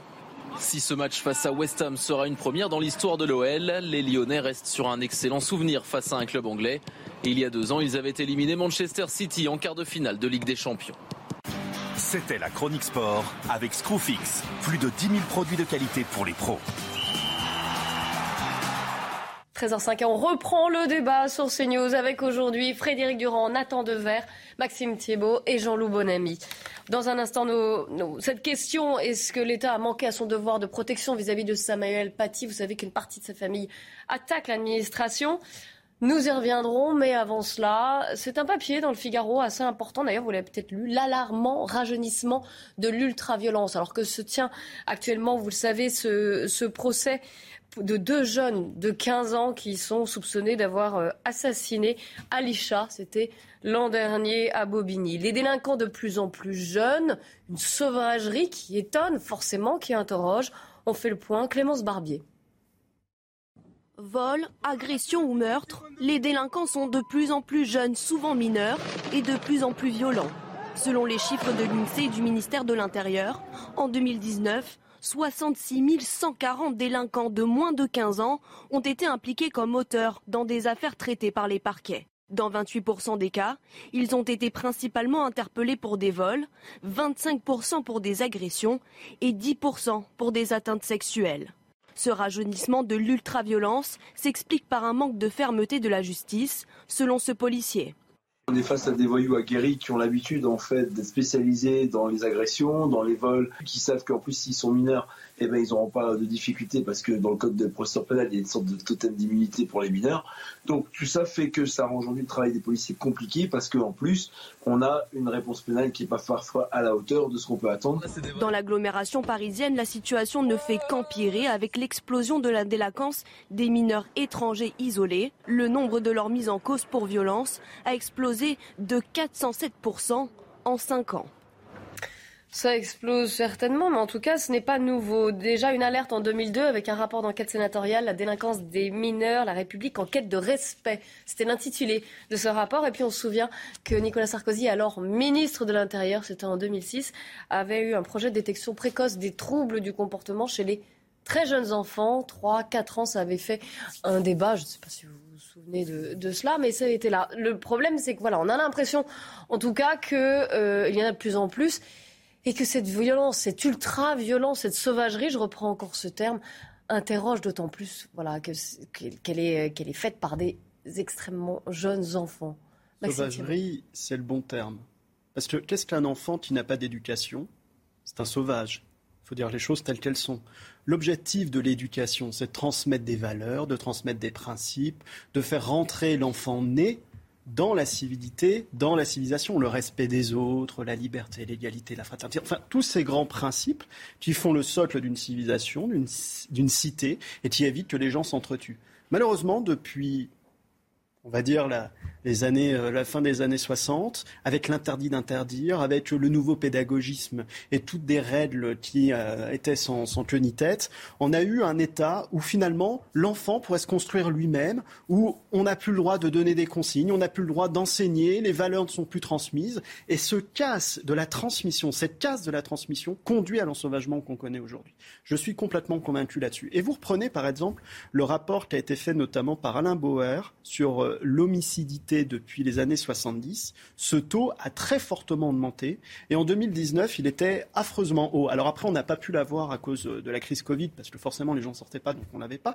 Mais globalement, dans l'ensemble de la société, toutes les générations qui aujourd'hui euh, ont euh, une 30, 40, 50 ans et les plus jeunes sont soumises à beaucoup plus de violence qu'avant. Et je pense que la réponse, elle doit être sur deux jambes. La première vis-à-vis des jeunes, c'est l'éducation, qu'elle ait lieu par l'école, par la famille ou même par le service national, parce que je suis convaincu que la primo-délinquance doit tout de suite être rompue par une sanction pénale qui intervient immédiatement, notamment pour les jeunes de 18-20 ans, avec un service national obligatoire. Et la deuxième phase, c'est une sanction pénale qui soit réellement dissuasive et punitive lorsque des faits sont produits euh, chez toute personne. Et le problème aujourd'hui, c'est que ces deux jambes, elles ne fonctionnent pas. Alors, il y a beaucoup, beaucoup de points qui ont, qui ont été soulevés par vous. Juste une petite question, vous seriez favorable à l'abassement de la majorité pénale? Ce qui, a fait partie du programme de certains candidats. Hein. Non, le, le problème, c'est l'application de la loi pénale. Je pense que la loi pénale aujourd'hui, elle est très claire. Le souci, c'est qu'on l'applique mal. On l'applique mal parce qu'on a des peines alternatives qui sont, qui sont mal appliquées. Et la deuxième, c'est parce qu'on n'a pas compris que il doit y avoir ce côté un peu, vous savez, comme dans les choristes, action-réaction. C'est-à-dire que quand un jeune est pris à faire un acte délictuel, il faut que la réaction de l'État soit efficace. Et aujourd'hui, vous avez des jeunes qui ont 10, euh, 15 inscriptions au fichier des, des au fichier des, des antécédents judiciaires, avant même d'avoir une véritable sanction pénale qui vienne les dissuader. Donc à partir de ce moment-là, il est certain que cette, cette carence de l'État se renouvelle et que la violence augmente. Nathan Devers je pense qu'il y a deux sujets à distinguer, qui sont proches mais qui ne sont pas identiques. D'une part, la délinquance, au sens très large, hein, et, qui, qui, recoupe aussi des, euh, des, des, des, situations comme le vol, etc. Et d'autre part, et c'était quand même le, le, sujet plus spécifique de cet article du Figaro, c'est la question de l'ultra-violence. Mmh. Donc là, on n'est pas dans la question du vol au bien, euh, euh, de, de, même, du braquage, on est dans la question du, de l'ultra-violence, de la violence aux personnes. Et il me semble que là, il y a une cause quand même qui est déterminante, qui est une cause technologique qui est que cette génération de très jeunes, c'est une génération qui a été aussi biberonnée aux écrans et qu'il y a, je pense, une corrélation entre ces deux faits, c'est-à-dire que dans les deux cas, on assiste à une violence qui n'est plus canalisée, une force physique qui n'est plus canalisée et qui s'extériorise de manière pathologique. Pourquoi? Parce que ce qu'on observe dans beaucoup de cas, moi ces affaires, ces faits divers m'intéressent beaucoup quand on voit des jeunes qui ont des comportements de violence comme ça parfois du jour au lendemain euh, et, et qui se déchaînent, c'est que souvent on voit qu'il y a eu initiation d'une manière ou d'une autre sur les écrans. Soit par la violence gratuite qui existe sur les réseaux sociaux, on insulte quelqu'un, euh, parfois des jeunes, c'est très intéressant, des jeunes qui sont entre guillemets euh, ce qu'on appelle bien élevés, qui ne posent pas de problème dans la vie, et puis qui vont avoir un comportement complètement incroyable, délirant, extraordinairement violent sur les réseaux. Soit autre cas, et il y a beaucoup de crimes comme ça, la question des jeux vidéo. C'est quand même intéressant. Il y a un certain nombre de jeux vidéo où vraiment on enseigne aux enfants à tuer par procuration, à torturer par procuration, à massacrer par procuration. La cruauté infantile, elle a toujours existé. Mais avant, elle avait des formes, je dirais, qui étaient euh, euh, Vous pensez que c'est exacerbé par les, jeux vidéo, les jeux vidéo Parce qu'encore une fois, c'est, c'est pas forcément nouveau. Hein. Dès les débuts des années 2000, il y avait déjà des alarmes là-dessus. Oui, bien sûr. violence. Et parce que ces phénomènes existaient déjà. Mais la cruauté infantile, aujourd'hui, quand elle se manifeste sur les écrans, elle est gratuite, elle est invisible. Euh, par exemple, euh, il y a beaucoup de cas comme ça, de, de, même dans la littérature, d'enfants qui torturent des animaux. Ben là, ils, voient un animal souffrir sous leurs yeux. Quand un enfant aujourd'hui joue à un certain nombre de jeux que qu'on pourrait nommer, où il massacre des gens, mais il ne les voit pas mourir, il ne les voit pas souffrir, il n'entend pas leurs cris. Donc, à partir de là, il y a souvent, il y a eu des cas comme ça, notamment aux États-Unis, d'enfants très jeunes qui étaient en train de jouer à des jeux extrêmement violents, et puis qui ont pris une arme et qui ont tué leurs parents. Mais comme ça, juste après, dix minutes après, parce qu'ils ne voyaient pas la différence, récent, et parce qu'ils étaient dans des dans une situation où ils ne se rendaient, ils avaient absolument aucun discernement même de la nature de la violence qu'ils étaient en train de commettre. Et ça, à mon avis, c'est une cause structurelle, profonde et intéressante à, étudier et à investiguer. Alors, euh, le responsable du pôle de sécurité défense renseignement au CNAM, Alain Bauer, que vous avez mentionné d'ailleurs, euh, Maxime Thiebaud, qui s'est beaucoup penché sur ces questions, était l'invité de l'ordre des pros ce matin. Il y a une évolution, et donc il faut mettre de côté les vols, qui ne sont pas un sujet vol n'est pas une violence et la violence qui en est un. L'agression, l'agressivité des mineurs est un sujet absolument marquant, notamment les tentatives d'homicide, les coups et blessures violents pouvant entraîner la mort mmh. sont des sujets qu'il faut isoler. Il y a une évolution, non pas de sentiment d'insécurité, mais du climat d'insécurité, particulièrement du climat de violence, c'est-à-dire de passage à l'acte, y compris mortel, lié à trafic de stupéfiants, qui est un sujet beaucoup plus important mmh. que tous les autres, contrôle du territoire lié au trafic de stupéfiants, et puis des espaces de prédation, c'est-à-dire on passe du contrôle du territoire à, à, la radia. Et il y a là une évolution extrêmement inquiétante, et elle est indiscutable. Frédéric Durand très vite, il, faut, il a raison de distinguer deux choses. Il y a par exemple tout ce qui entoure le, trafic de stupéfiants, où il y a beaucoup de jeunes qui sont impliqués. Et puis moi, je crois beaucoup à cette sorte d'effritement de la barrière entre le réel et le virtuel. Mais c'est un autre problème. Mais je pense qu'effectivement, il faudrait des assises nationales sur les réseaux sociaux, sur tout ce qui s'y dit, parce que euh, ces jeunes-là qui, euh, qui commencent à s'insulter euh, sur les réseaux sociaux, etc., ensuite, ça dégénère en bande rivale qui s'affrontent réellement ou en crime. Et donc là, je crois que cette, cette la différence entre le virtuel et le, réel, cette frontière-là s'effrite et je pense que c'est extrêmement dangereux pour l'avenir. Alors, le procès des réseaux sociaux, on l'a bien compris, il était au, cœur de, de, vos déclarations. Mais j'aimerais qu'on revienne aussi sur ce que vous avez dit, Maxime Thibault, à savoir sur le rôle de l'éducation, du respect. Je vous rappelle le, je pense que c'est intrinsèquement lié. C'est-à-dire que j'ai rebondi sur le terme sauvagerie que vous aviez utilisé et qui était très juste, mais l'ultra-violence fait partie de cette sauvagerie et elle est entretenue notamment par les jeux vidéo. Parce que vu que l'éducation ne se fait plus ou se fait mal, eh bien le vide est toujours comblé par quelque chose et il est notamment comblé par les jeux vidéo. Ça, On continue d'en parler, mais il est 13h15. Alors c'est le rappel de l'actu. Audrey Berthaud. L'Ukraine réclame davantage d'armes à l'OTAN. Je viens demander trois choses des armes, des armes et des armes. C'est ce qu'a plaidé le ministre ukrainien des Affaires étrangères à son arrivée au siège de l'OTAN à Bruxelles pour une réunion avec ses homologues des pays de l'Alliance atlantique. Et le G7 demande la suspension de la Russie du Conseil des droits de l'homme de l'ONU. Nous sommes convaincus que le moment est venu de suspendre l'adhésion de la Russie au Conseil des droits de l'homme, ont indiqué les ministres des Affaires étrangères des pays membres du G7, proposition qui sera soumise au vote jeudi de l'Assemblée générale de l'ONU. Et enfin, en Espagne, le port du masque en intérieur, c'est bientôt terminé. L'obligation sera levée à partir du 20 avril. Comme en France, il restera obligatoire dans les transports en commun et les établissements de santé. Alors Maxime Thibault, je vous redonne la parole puisque je vous avais fait hâter vos, euh, vos, arguments justement pour qu'on soit, pour qu'on respecte les temps. Donc pour vous, l'éducation, les réseaux sociaux, tout ça est lié, c'est pas exclusif l'un de l'autre. Et... je pense qu'on a une vraie crise de l'instruction depuis 30 ans dans ce pays et qu'on a créé du vide. Euh, je relisais, alors c'est pas populaire, mais je relisais Maurras sur l'éducation, je relisais Bernanos sur l'éducation, où il nous il va pas se faire des amis. Hein. pas faire des amis Mais quand vous prenez la, définition de l'enfant, que vous, que vous voyez que tout est à construire avec l'enfant, qu'il y a des phases, il y a des étapes, et que si on les rate, il est difficile ensuite de les récupérer. C'est exactement ce que l'on vit là. La rupture de la transmission des savoirs, elle a des conséquences néfastes. Elle a des conséquences sur ce qui est le bien et ce qui est le mal. Et aujourd'hui, et c'est ce que disait Nathan très justement tout à l'heure, quand vous jouez à un jeu vidéo, que vous écrasez des gens en jouant à GTA, et que vous sortez dehors, qu'on vous a jamais appris le bien et le mal, que vous avez 8 ans, que vous ne concevez pas les images traumatisantes que vous avez vécues, ben oui, vous pouvez avoir des passages à l'acte. Alors ça, c'est plutôt une ultra-violence qui est non coordonnée. Mais si vous utilisez cette ultra-violence individuelle euh, et qu'elle est prise dans les trafics de drogue, et que s'ajoute à cela une misère sociale, une crise économique, vous pouvez en faire des personnes d'une violence totale et complète. Et c'est exactement ce qu'on connaît notamment dans les banlieues où malheureusement, des nuits, vous avez des jeunes dont, rien ne présagerait d'avance qu'ils passeraient à l'acte comme ça, s'attaquent à des policiers, filment et en jouent comme s'ils étaient dans un jeu vidéo. Alors, juste, je vous rappelle le, ce rapport d'enquête sénatoriale qui date de 2002, hein, qui était intitulé Les délinquances des mineurs, la République en quête de respect. Il était bien intitulé pour vous, Frédéric Durand C'est ça? Mais comment on obtient le respect? Comment, euh, comment l'autorité est légitime? Dans un monde qui est devenu outrancièrement individualiste, je crois que la figure de l'État n'est plus la figure autour euh, de laquelle on se, on se regroupe. On se regroupe maintenant sur de la communauté, etc. Pourquoi il y a eu cette perte de crédibilité? Je pense aussi, même si ça excuse pas la responsabilité individuelle, de chacun, que les, les politiques, parce qu'en en, en, France, euh, c'est pas ni la police qui commande, ni la justice, ni, euh, euh ni l'armée, c'est le politique qui commande. C'est le politique qui donne le là. C'est d'ailleurs ce qui caractérise une démocratie, euh, à la différence des dictatures.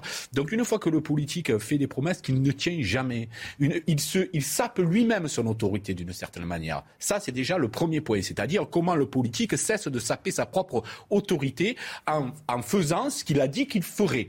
Voilà. Ensuite, il y a une perte de sens globale de la société. Il y a une perte de repères globale, mais qui ne concerne pas que les adolescents et les enfants, qui concerne également les adultes. La mondialisation a complètement fracassé nos sociétés, il faut se le dire. Il faut se dire qu'on vit de manière complètement différente à, à l'intérieur de Paris. D'ailleurs, en France, il y a même plusieurs France en France aujourd'hui. Imaginez que, imaginez que c'est ce que dit Jérôme Fourquet dans son excellent livre La France sous les yeux. Euh, 9 Français sur 10 possèdent une voiture et pourtant 2 Parisiens sur 3 n'en possèdent pas. On vit des, on a des expériences de vie maintenant qui sont de plus en plus différentes. Et donc il y a une perte globale de sens. moi je crois qu'à une chose, c'est à la capacité de remettre un contrat social en place. Mais ce contrat social, il passe par de politique. Alors évidemment qu'on ne peut pas laisser faire la délinquance. Il y a d'ailleurs des pays qui emprisonnent de manière extrêmement euh, courte, mais qui réagissent immédiatement après euh, euh, l'infraction. En France, il faut parfois deux ans pour que quelque chose soit fait. Or, la personne deux ans après, elle a mûri, elle se reconnaît peut-être même plus dans celle qui a fait, qui a commis l'acte, etc. Donc ça, c'est complètement pas forcément plus de bleu sur le terrain. Mais s'il en faut, il en faut maintenant, on est à un stade où effectivement il en faut. Mais ce que je veux dire, c'est que ça ne suffit pas. On ne peut pas demander aux policiers de combler la carence politique, la carence du contrat social. Et le contrat social, comment on le repasse? On le repasse en faisant une politique qui serve les citoyens et qui ne serve pas des, intérêts économiques au hasard comme ça. Donc je pense qu'il est là notre véritable enjeu. Parce que sinon, on fera que, euh, comment dire, mettre des emplâtres, si vous me permettez l'expression, sur des jambes de bois. On demande à la police d'aller dans des lieux où elle se fait insulter, où elle se fait rejeter, où le contrat social n'existe plus parce qu'il y a cette perte de repères. Et, c'est pour ça que l'élection là est si importante à mon sens celles qui suivront aussi. Ce cette désaffiliation du politique, elle dit aussi beaucoup de la perte de la perte d'autorité, c'est-à-dire de la perte de crédibilité du politique. Et qu'est-ce qu'il se passe quand le politique a perdu tout crédit? On voit s'avancer des États autoritaires. On voit s'avancer des solutions autoritaires, tout simplement parce que les gens, la première chose qu'ils demandent aux politiques, c'est leur sécurité. Si on n'est plus capable de faire un projet collectif qui ait du sens, on va demander juste de la, sécurité au détriment de notre liberté. Nathan Dever. Je pense, pour, élargir même la question sur la, jeunesse aujourd'hui, la jeunesse face à l'ultraviolence, face à la, face à la, délinquance, mais la, jeunesse en général.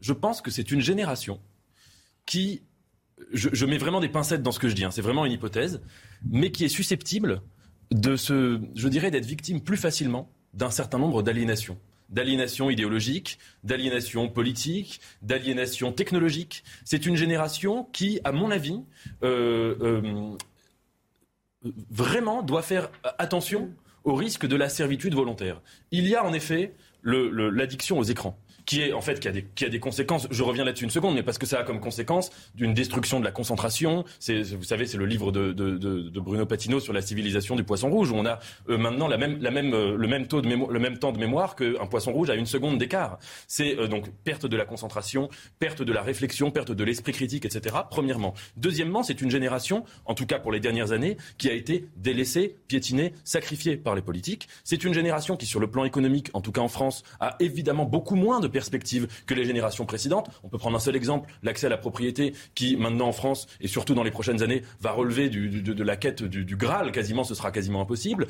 Donc c'est une génération qui est extrêmement fragile, qui est extrêmement vulnérable et qui, de fait, euh, euh, qui à mon avis peut, peut être exposée malheureusement à un certain nombre de souffrances et, j'ajoute, à un certain nombre d'aliénations plus facilement que des générations précédentes.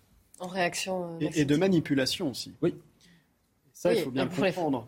Il faut bien comprendre. on, le voit, nous, euh, en permanence, quand on vient sur un plateau télé ou vous-même, vos rédactions, quand elles travaillent, on raisonne beaucoup plus par rapport à l'émotion et à la réception émotive d'une communication plutôt qu'à la raison. Et ça, c'est un véritable problème. C'est-à-dire que même le niveau de, entre guillemets, l'élite et, des gens qui interviennent à la télé font, entre guillemets, partie de cette élite-là, c'est-à-dire qu'ils transmettent un message, a été obligé de diminuer pour pouvoir correspondre à une attente qui est beaucoup plus phasée sur l'émotion que sur la raison. Et cela, c'est dangereux. Parce que derrière, on n'a plus le raisonnement sur le long on n'a plus la capacité à un moment à sortir du bien commun, de la temporalité, pour revenir à des principes et à des valeurs. On l'a vu sur le débat sur la vaccination avec le Covid. On l'a vu sur le Covid en général, où la question des libertés fondamentales, de la question du modèle de civilisation ne pouvait même plus être débattue parce qu'on regardait des courbes toute la journée en se disant il y a tant de morts, donc l'émotion doit être présente et la raison, elle viendra après. Et ça, c'est un contexte qui est assez global et vers lequel on doit travailler par l'éducation, par le travail, mais ça ne se réduira pas en cinq ans. Hein. C'est pas le président de la République qui sera élu dimanche, euh, dans, 15, dans 3 semaines, euh, 10 jours, qui va changer les choses. C'est un programme à long terme. Juste, je reviens sur la question de, hein. l'éducation, parce que je suis assez d'accord avec vous. Dès lors qu'on a prétendument mis l'enfant au centre des savoirs, euh, alors qu'il faut mettre le savoir au, centre, notamment, ça a desservi complètement les enfants des classes populaires. Parce que les autres pouvaient trouver un complément de culture à la maison. Mais les enfants des classes populaires qui ont besoin d'apprendre à lire correctement, à compter correctement, etc., n'étaient plus en capacité de le faire. C'est pour ça que je crois que c'est Jaurès, dans sa lettre aux instituteurs, disait il ne faut buter sur aucun mot à la lecture. Pourquoi il disait ça? Parce que c'est derrière, quand, on peut s'approprier des savoirs, qu'on peut avoir un esprit critique qui est en train de faire défaut. Et je suis d'accord, on est en train de vivre un petit peu la, la fin des Lumières, pour moi, la défaite des Lumières. Alors on va continuer notre débat, on en reparlera et puis on va également euh, revenir aussi sur cette plainte de la femme des membres de la famille de Samuel Paty contre l'État. Restez bien avec nous sur CNews. Midi News, la suite. Mais avant cela, il est 13h30. Alors le point sur l'actu, Audrey Berthaud. Et on commence avec cette affaire. Un couple homosexuel a fait appel à une mère porteuse en 2012. L'un d'eux a donné ses gamètes, mais en parallèle de cette GPA, la mère porteuse a vendu également l'enfant qu'elle portait à un autre couple. Après la naissance du bébé, les deux couples reconnaissent l'enfant. Des décisions juridiques sont alors prises, mais l'affaire dure plus de six ans. La Cour européenne des droits de l'homme estime alors que la justice a trop laissé traîner l'affaire, laissant un lien entre l'enfant et le père biologique se créer. Et en Ukraine, les jours à venir seront pour les civils de l'Est la dernière chance d'évacuer la région. C'est ce qu'ont averti les autorités locales. Hier, la ville de Severodonetsk, vous le voyez, dans l'Est ukrainien, a été la cible de bombardements. Et puis c'est une scène devenue banale à New York. Regardez, la police a démonté hier un campement de sans-abri sur un trottoir de Manhattan, mais aucun SDF n'a accepté d'être relogé dans l'un des foyers de la ville, jugés trop nombreux. L'actualité en débat, Midi News avec aujourd'hui Frédéric Durand, Nathan Dever, Jean-Loup Bonamy et Maxime Thiebaud. Cette question, est-ce que l'État, l'administration est euh, fautive de n'avoir pas protégé suffisamment le professeur Samuel Paty? Vous vous souvenez de son assassinat, de son horrible assassinat euh, par un djihadiste il y a un an et demi. Des membres de sa famille ont porté plainte. On fait le point. Clémence Barbier longue de 80 pages, la plainte de 10 membres de la famille de Samuel Paty cible les délits de non-empêchement de crime et de non-assistance à personne en péril. Les proches du professeur, poignardés puis décapités en octobre 2020 par un réfugié radicalisé, visent aussi plusieurs agents du ministère de l'Intérieur, du ministère de l'Éducation nationale comme le rectorat Dans le détail, la plainte rappelle ce qui a poussé l'assassin de Samuel Paty à passer à l'acte, un cours sur la laïcité dans le collège de Conflans-Sainte-Honorine. Alors l'éducation nationale a-t-elle failli dans la protection de Samuel Paty? Vous savez, les problèmes d'islamisation de la société, les problèmes euh, de, de l'entrisme islamiste dans nos salles de classe, les professeurs ont du mal à la gérer, comme l'éducation nationale a du mal à la gérer. Donc je pense qu'on doit faire toute la lumière sur cette affaire, évidemment mettre en avant les responsabilités, mais pas chercher forcément à incriminer l'institution dans son ensemble. L'un des enjeux juridiques de cette plainte sera de savoir si les agents des ministères et de l'éducation nationale avaient conscience de l'existence d'une menace réelle visant le professeur. Alors sans entrer dans les détails euh, juridiques, mais, euh, mais vous pensez qu'il y a une responsabilité de l'État et de l'administration euh, je ne sais pas s'il y a une responsabilité ponctuelle euh, concernant euh, le déroulé des cours de Samuel Paty. Mais ce qui est sûr, c'est qu'il y a une responsabilité globale dans la faillite de l'État par rapport à la politique migratoire et à la gestion. Ah oui, vous allez très très loin. Oui, mais c'est la cause réelle. C'est ça la cause réelle, directe et profonde de l'assassinat de Samuel Paty. Qu'est-ce que cette famille de Tchétchènes faisait en France alors qu'on leur avait refusé à la base leur demande d'asile. Et finalement, euh, ce refus avait été cassé par les juges. voilà, c'est ça la, question. On ne peut pas, il y a 67 millions euh, d'habitants en France, si ce terroriste qui cherchait une cible déjà depuis plusieurs semaines avant de s'en prendre à Samuel Paty, s'il n'y avait pas eu Samuel Paty et les caricatures, il s'en serait pris à quelqu'un d'autre. Euh, il, il aurait pu s'en prendre à des policiers, il aurait pu s'en prendre à des juifs, il aurait pu s'en prendre à des gens, même au hasard, dans la rue. Euh, voilà, donc il a trouvé, évidemment, il a vu qu'avec les caricatures, il y aurait un effet de résonance maximale. Donc il a choisi la cible Samuel Paty. Mais euh, ce qu'il faut, c'est se poser la question de euh, la gestion des, des flux migratoires et de qui est sur notre territoire et ne pas laisser entrer des gens potentiellement islamistes en masse sur le territoire national. Ça, c'est la première chose.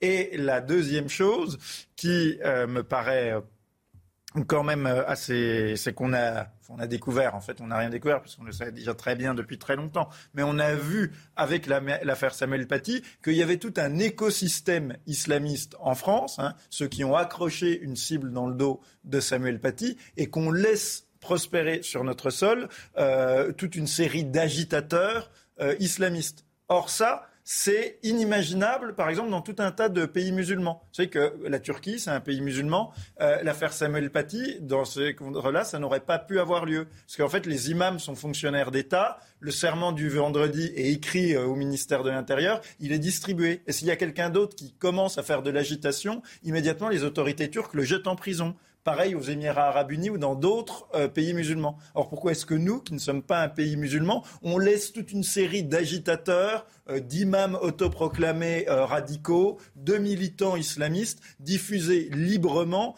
une idéologie dont on voit bien où elle conduit. parce qu'on est un état de droit et une ah démocratie bah, avec des règles. oui, mais vous connaissez. Voilà. Mais vous connaissez.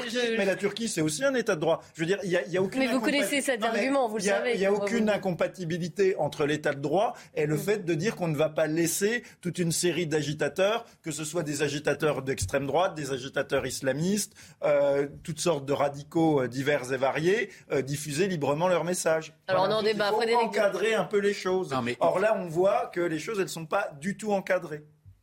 Frédéric Durand. C'est parce que je pense qu'à l'origine, il, y a un, il y a un grand malentendu qu'il faut éclaircir s'agissant d'un État laïque.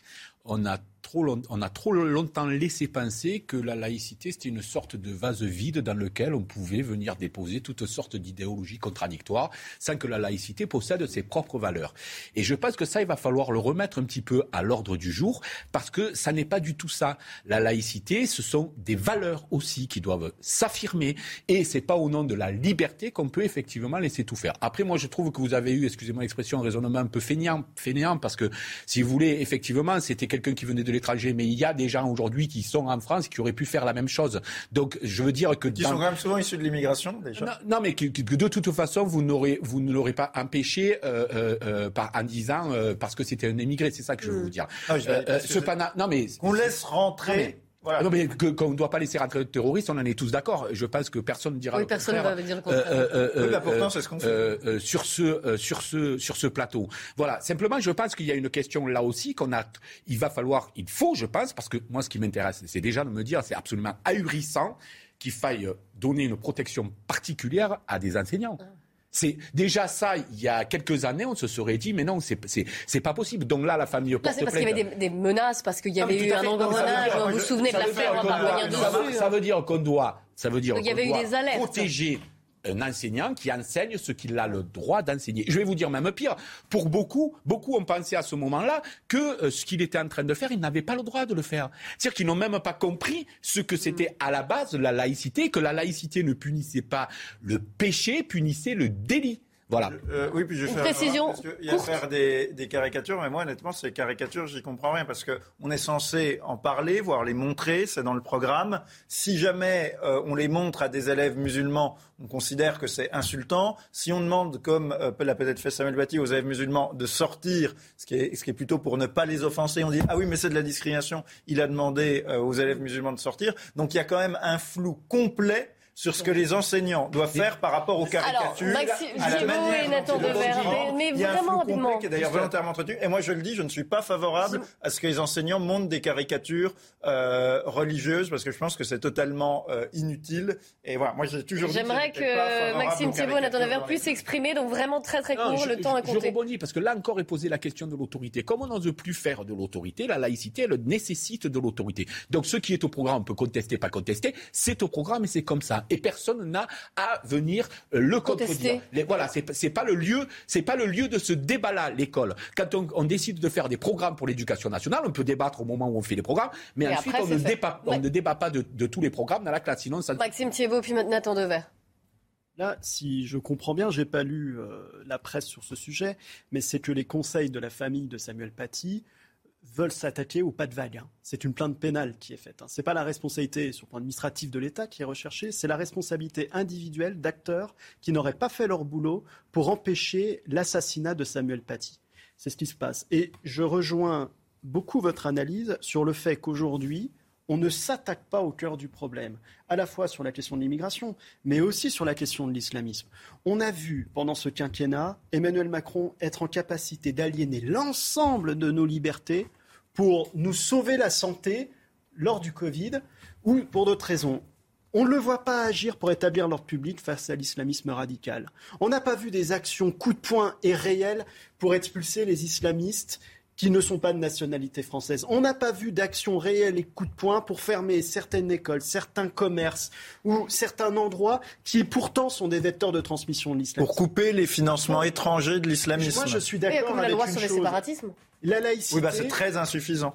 La laïcité, c'est un socle de valeurs. Il y a une spiritualité républicaine, elle n'est plus transmise. Lorsqu'une religion ou l'interprétation d'une religion se veut aliénatoire des autres religions, il faut lutter contre cette dernière au nom de la laïcité. Et il est certain qu'aujourd'hui, il faudrait un véritable concordat pour pouvoir contrôler l'islam de France, parce que malheureusement, il n'y a pas de, de hiérarchie dans cet islam, que chacun peut se dire prêcheur d'amour parce qu'il y a une partie de l'islam qui est quand même ça, ou prêcheur de haine pour les islamistes. Et malheureusement, si on n'intervient pas, on verra d'autres Samuel Paty demain. Et je, moi, je regrette fortement qu'on ne soit pas intervenu depuis euh, l'attaque de Samuel Paty, mais aussi celui de la préfecture de police. Et rien n'a changé hein, depuis Samuel rien. Paty. On est toujours dans l'inertie la plus complète, elle pas de vague. Vous allez y arriver. N'ayant pas lu la, plainte et ne connaissant pas, n'étant pas juriste et ne connaissant pas l'intimité exacte du dossier, euh, j'aimerais juste faire une remarque. Il me semble que le, le coupable ou le, complice du, meurtre de Samuel Paty,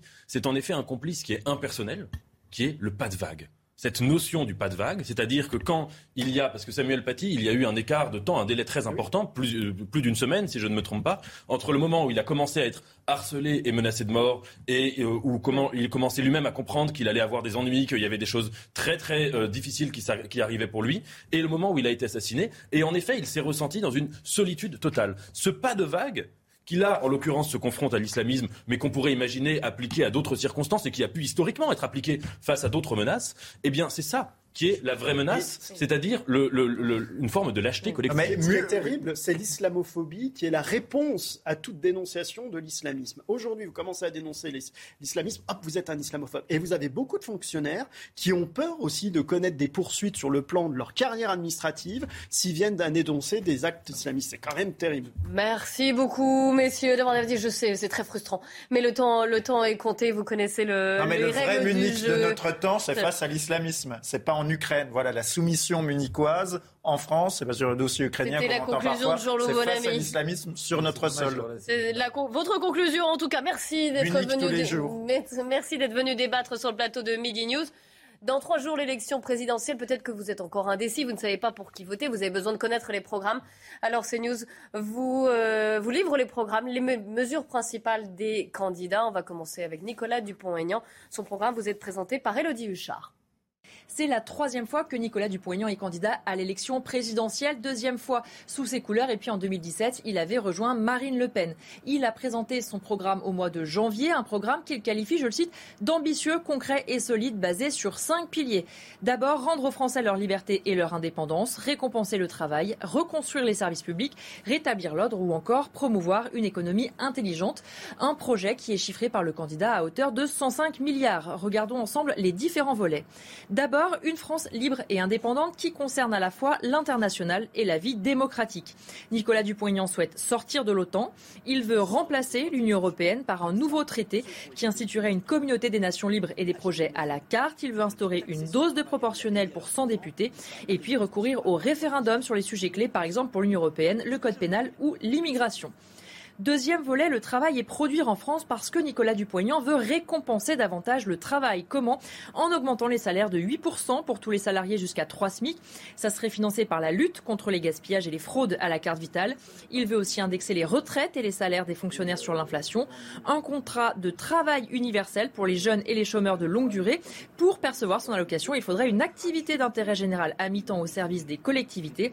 Enfin, il veut accorder 75% des marchés publics aux fabrications françaises en 2027. Concernant les services publics, il s'appuie surtout sur la santé et l'éducation. D'abord, ouvrir 20 000 nouveaux lits dans les établissements de santé. Un nouvel établissement de santé par département, ça peut être par exemple un hôpital ou une maternité. Il veut aussi renforcer les apprentissages fondamentaux comme le français, mettre en place des internats disciplinaires pour les élèves perturbateurs ou bien encore un permis de conduire gratuit contre un travail d'intérêt général d'un mois. Nicolas Dupont-Aignan qui compte aussi rétablir l'ordre, d'abord en mettant fin aux accords de Schengen pour rétablir le contrôle aux frontières. Il veut aussi instaurer des peines planchées en cas de récidive, construire 40 000 places de prison en utilisant des casernes désaffectées et puis il veut aussi expulser les délinquants étrangers à la fin de leur peine. Dernier volet, l'écologie. Nicolas Dupont-Aignan qui prône, dit-il, une écologie intelligente. Parmi les mesures, un grand plan d'isolation thermique pour réduire les factures d'électricité, interdire les produits obsolescents, des circuits courts dans l'alimentation et l'approvisionnement des cantines scolaires et enfin la lutte contre la pollution par le plastique des océans. Il est 2h moins le quart. Les infos, c'est avec Audrey Berthaud. L'État a-t-il sa part de responsabilité dans la mort de Samuel Paty La réponse est oui pour dix membres de sa famille qui portent plainte contre les ministères de l'Intérieur et de l'Éducation nationale. Selon eux, ils n'ont pas protégé Samuel Paty malgré la menace qui pesait sur lui avant son assassinat. Et les pays de l'Agence internationale de l'énergie vont puiser 120 millions de barils de pétrole supplémentaires dans leurs réserves afin de tenter de calmer les cours secoués par la guerre en Ukraine. C'est ce qu'a annoncé c'est hier son directeur exécutif sur Twitter. Enfin, en Australie, des nouvelles inondations frappent le sud-est du pays. Les routes ont été transformées en torrents, des voitures ont été emportées. Le niveau des eaux continue encore de monter ce matin. Quelles sont les mesures proposées par le candidat Philippe Poutou Si vous voulez en savoir plus, regardez ce petit module présenté par Samy Sfaxi sur le programme. Le candidat du nouveau parti anticapitaliste Philippe Poutou défend un projet visant, je cite, eh bien, à mettre hors d'état de nuire les différents euh, capitalistes. Et son programme est radical euh, sur l'économie d'abord. Il souhaite exproprier les grandes entreprises, à commencer par les entreprises pharmaceutiques, mais aussi de l'énergie. Il demande la levée immédiate des brevets sur les vaccins et les traitements. Et il veut créer ce qu'il appelle un monopole public bancaire pour contrôler les investissements, mais aussi contrôler les différents crédits. Alors si certains candidats veulent réduire le nombre de fonctionnaires, Philippe Poutou, lui, veut créer un million d'emplois publics, dont 100 000 dans l'hôpital et 200 000 pour le quatrième âge. Concernant maintenant le temps de travail, projet important euh, pour Philippe Poutou, il souhaite passer à la semaine de 32 heures en allant progressivement vers une semaine à 28 heures sur une durée de 4 jours. Son programme propose également eh un certain nombre d'éléments à destination des jeunes. Il souhaite créer ce qu'il appelle un revenu d'autonomie pour les 18-25 ans, qui correspondrait approximativement à 75% du SMIC. Et justement, sur cette question du SMIC, eh Philippe Poutou souhaite le faire passer à 1800 euros net par mois. D'un point de vue maintenant constitutionnel, euh, Philippe Poutou est favorable à ce qu'on appelle la proportionnelle intégrale à toutes les élections. Il est également euh, favorable au droit de vote à 16 ans. Il est euh, notamment aussi eh pour la légalisation du cannabis et il souhaite proposer une généralisation des alternatives aux peines de prison en France. Enfin, sur les questions régaliennes, Philippe Poutou souhaite désarmer la police qui est au contact direct de la population. Il s'engage également à abroger les différentes lois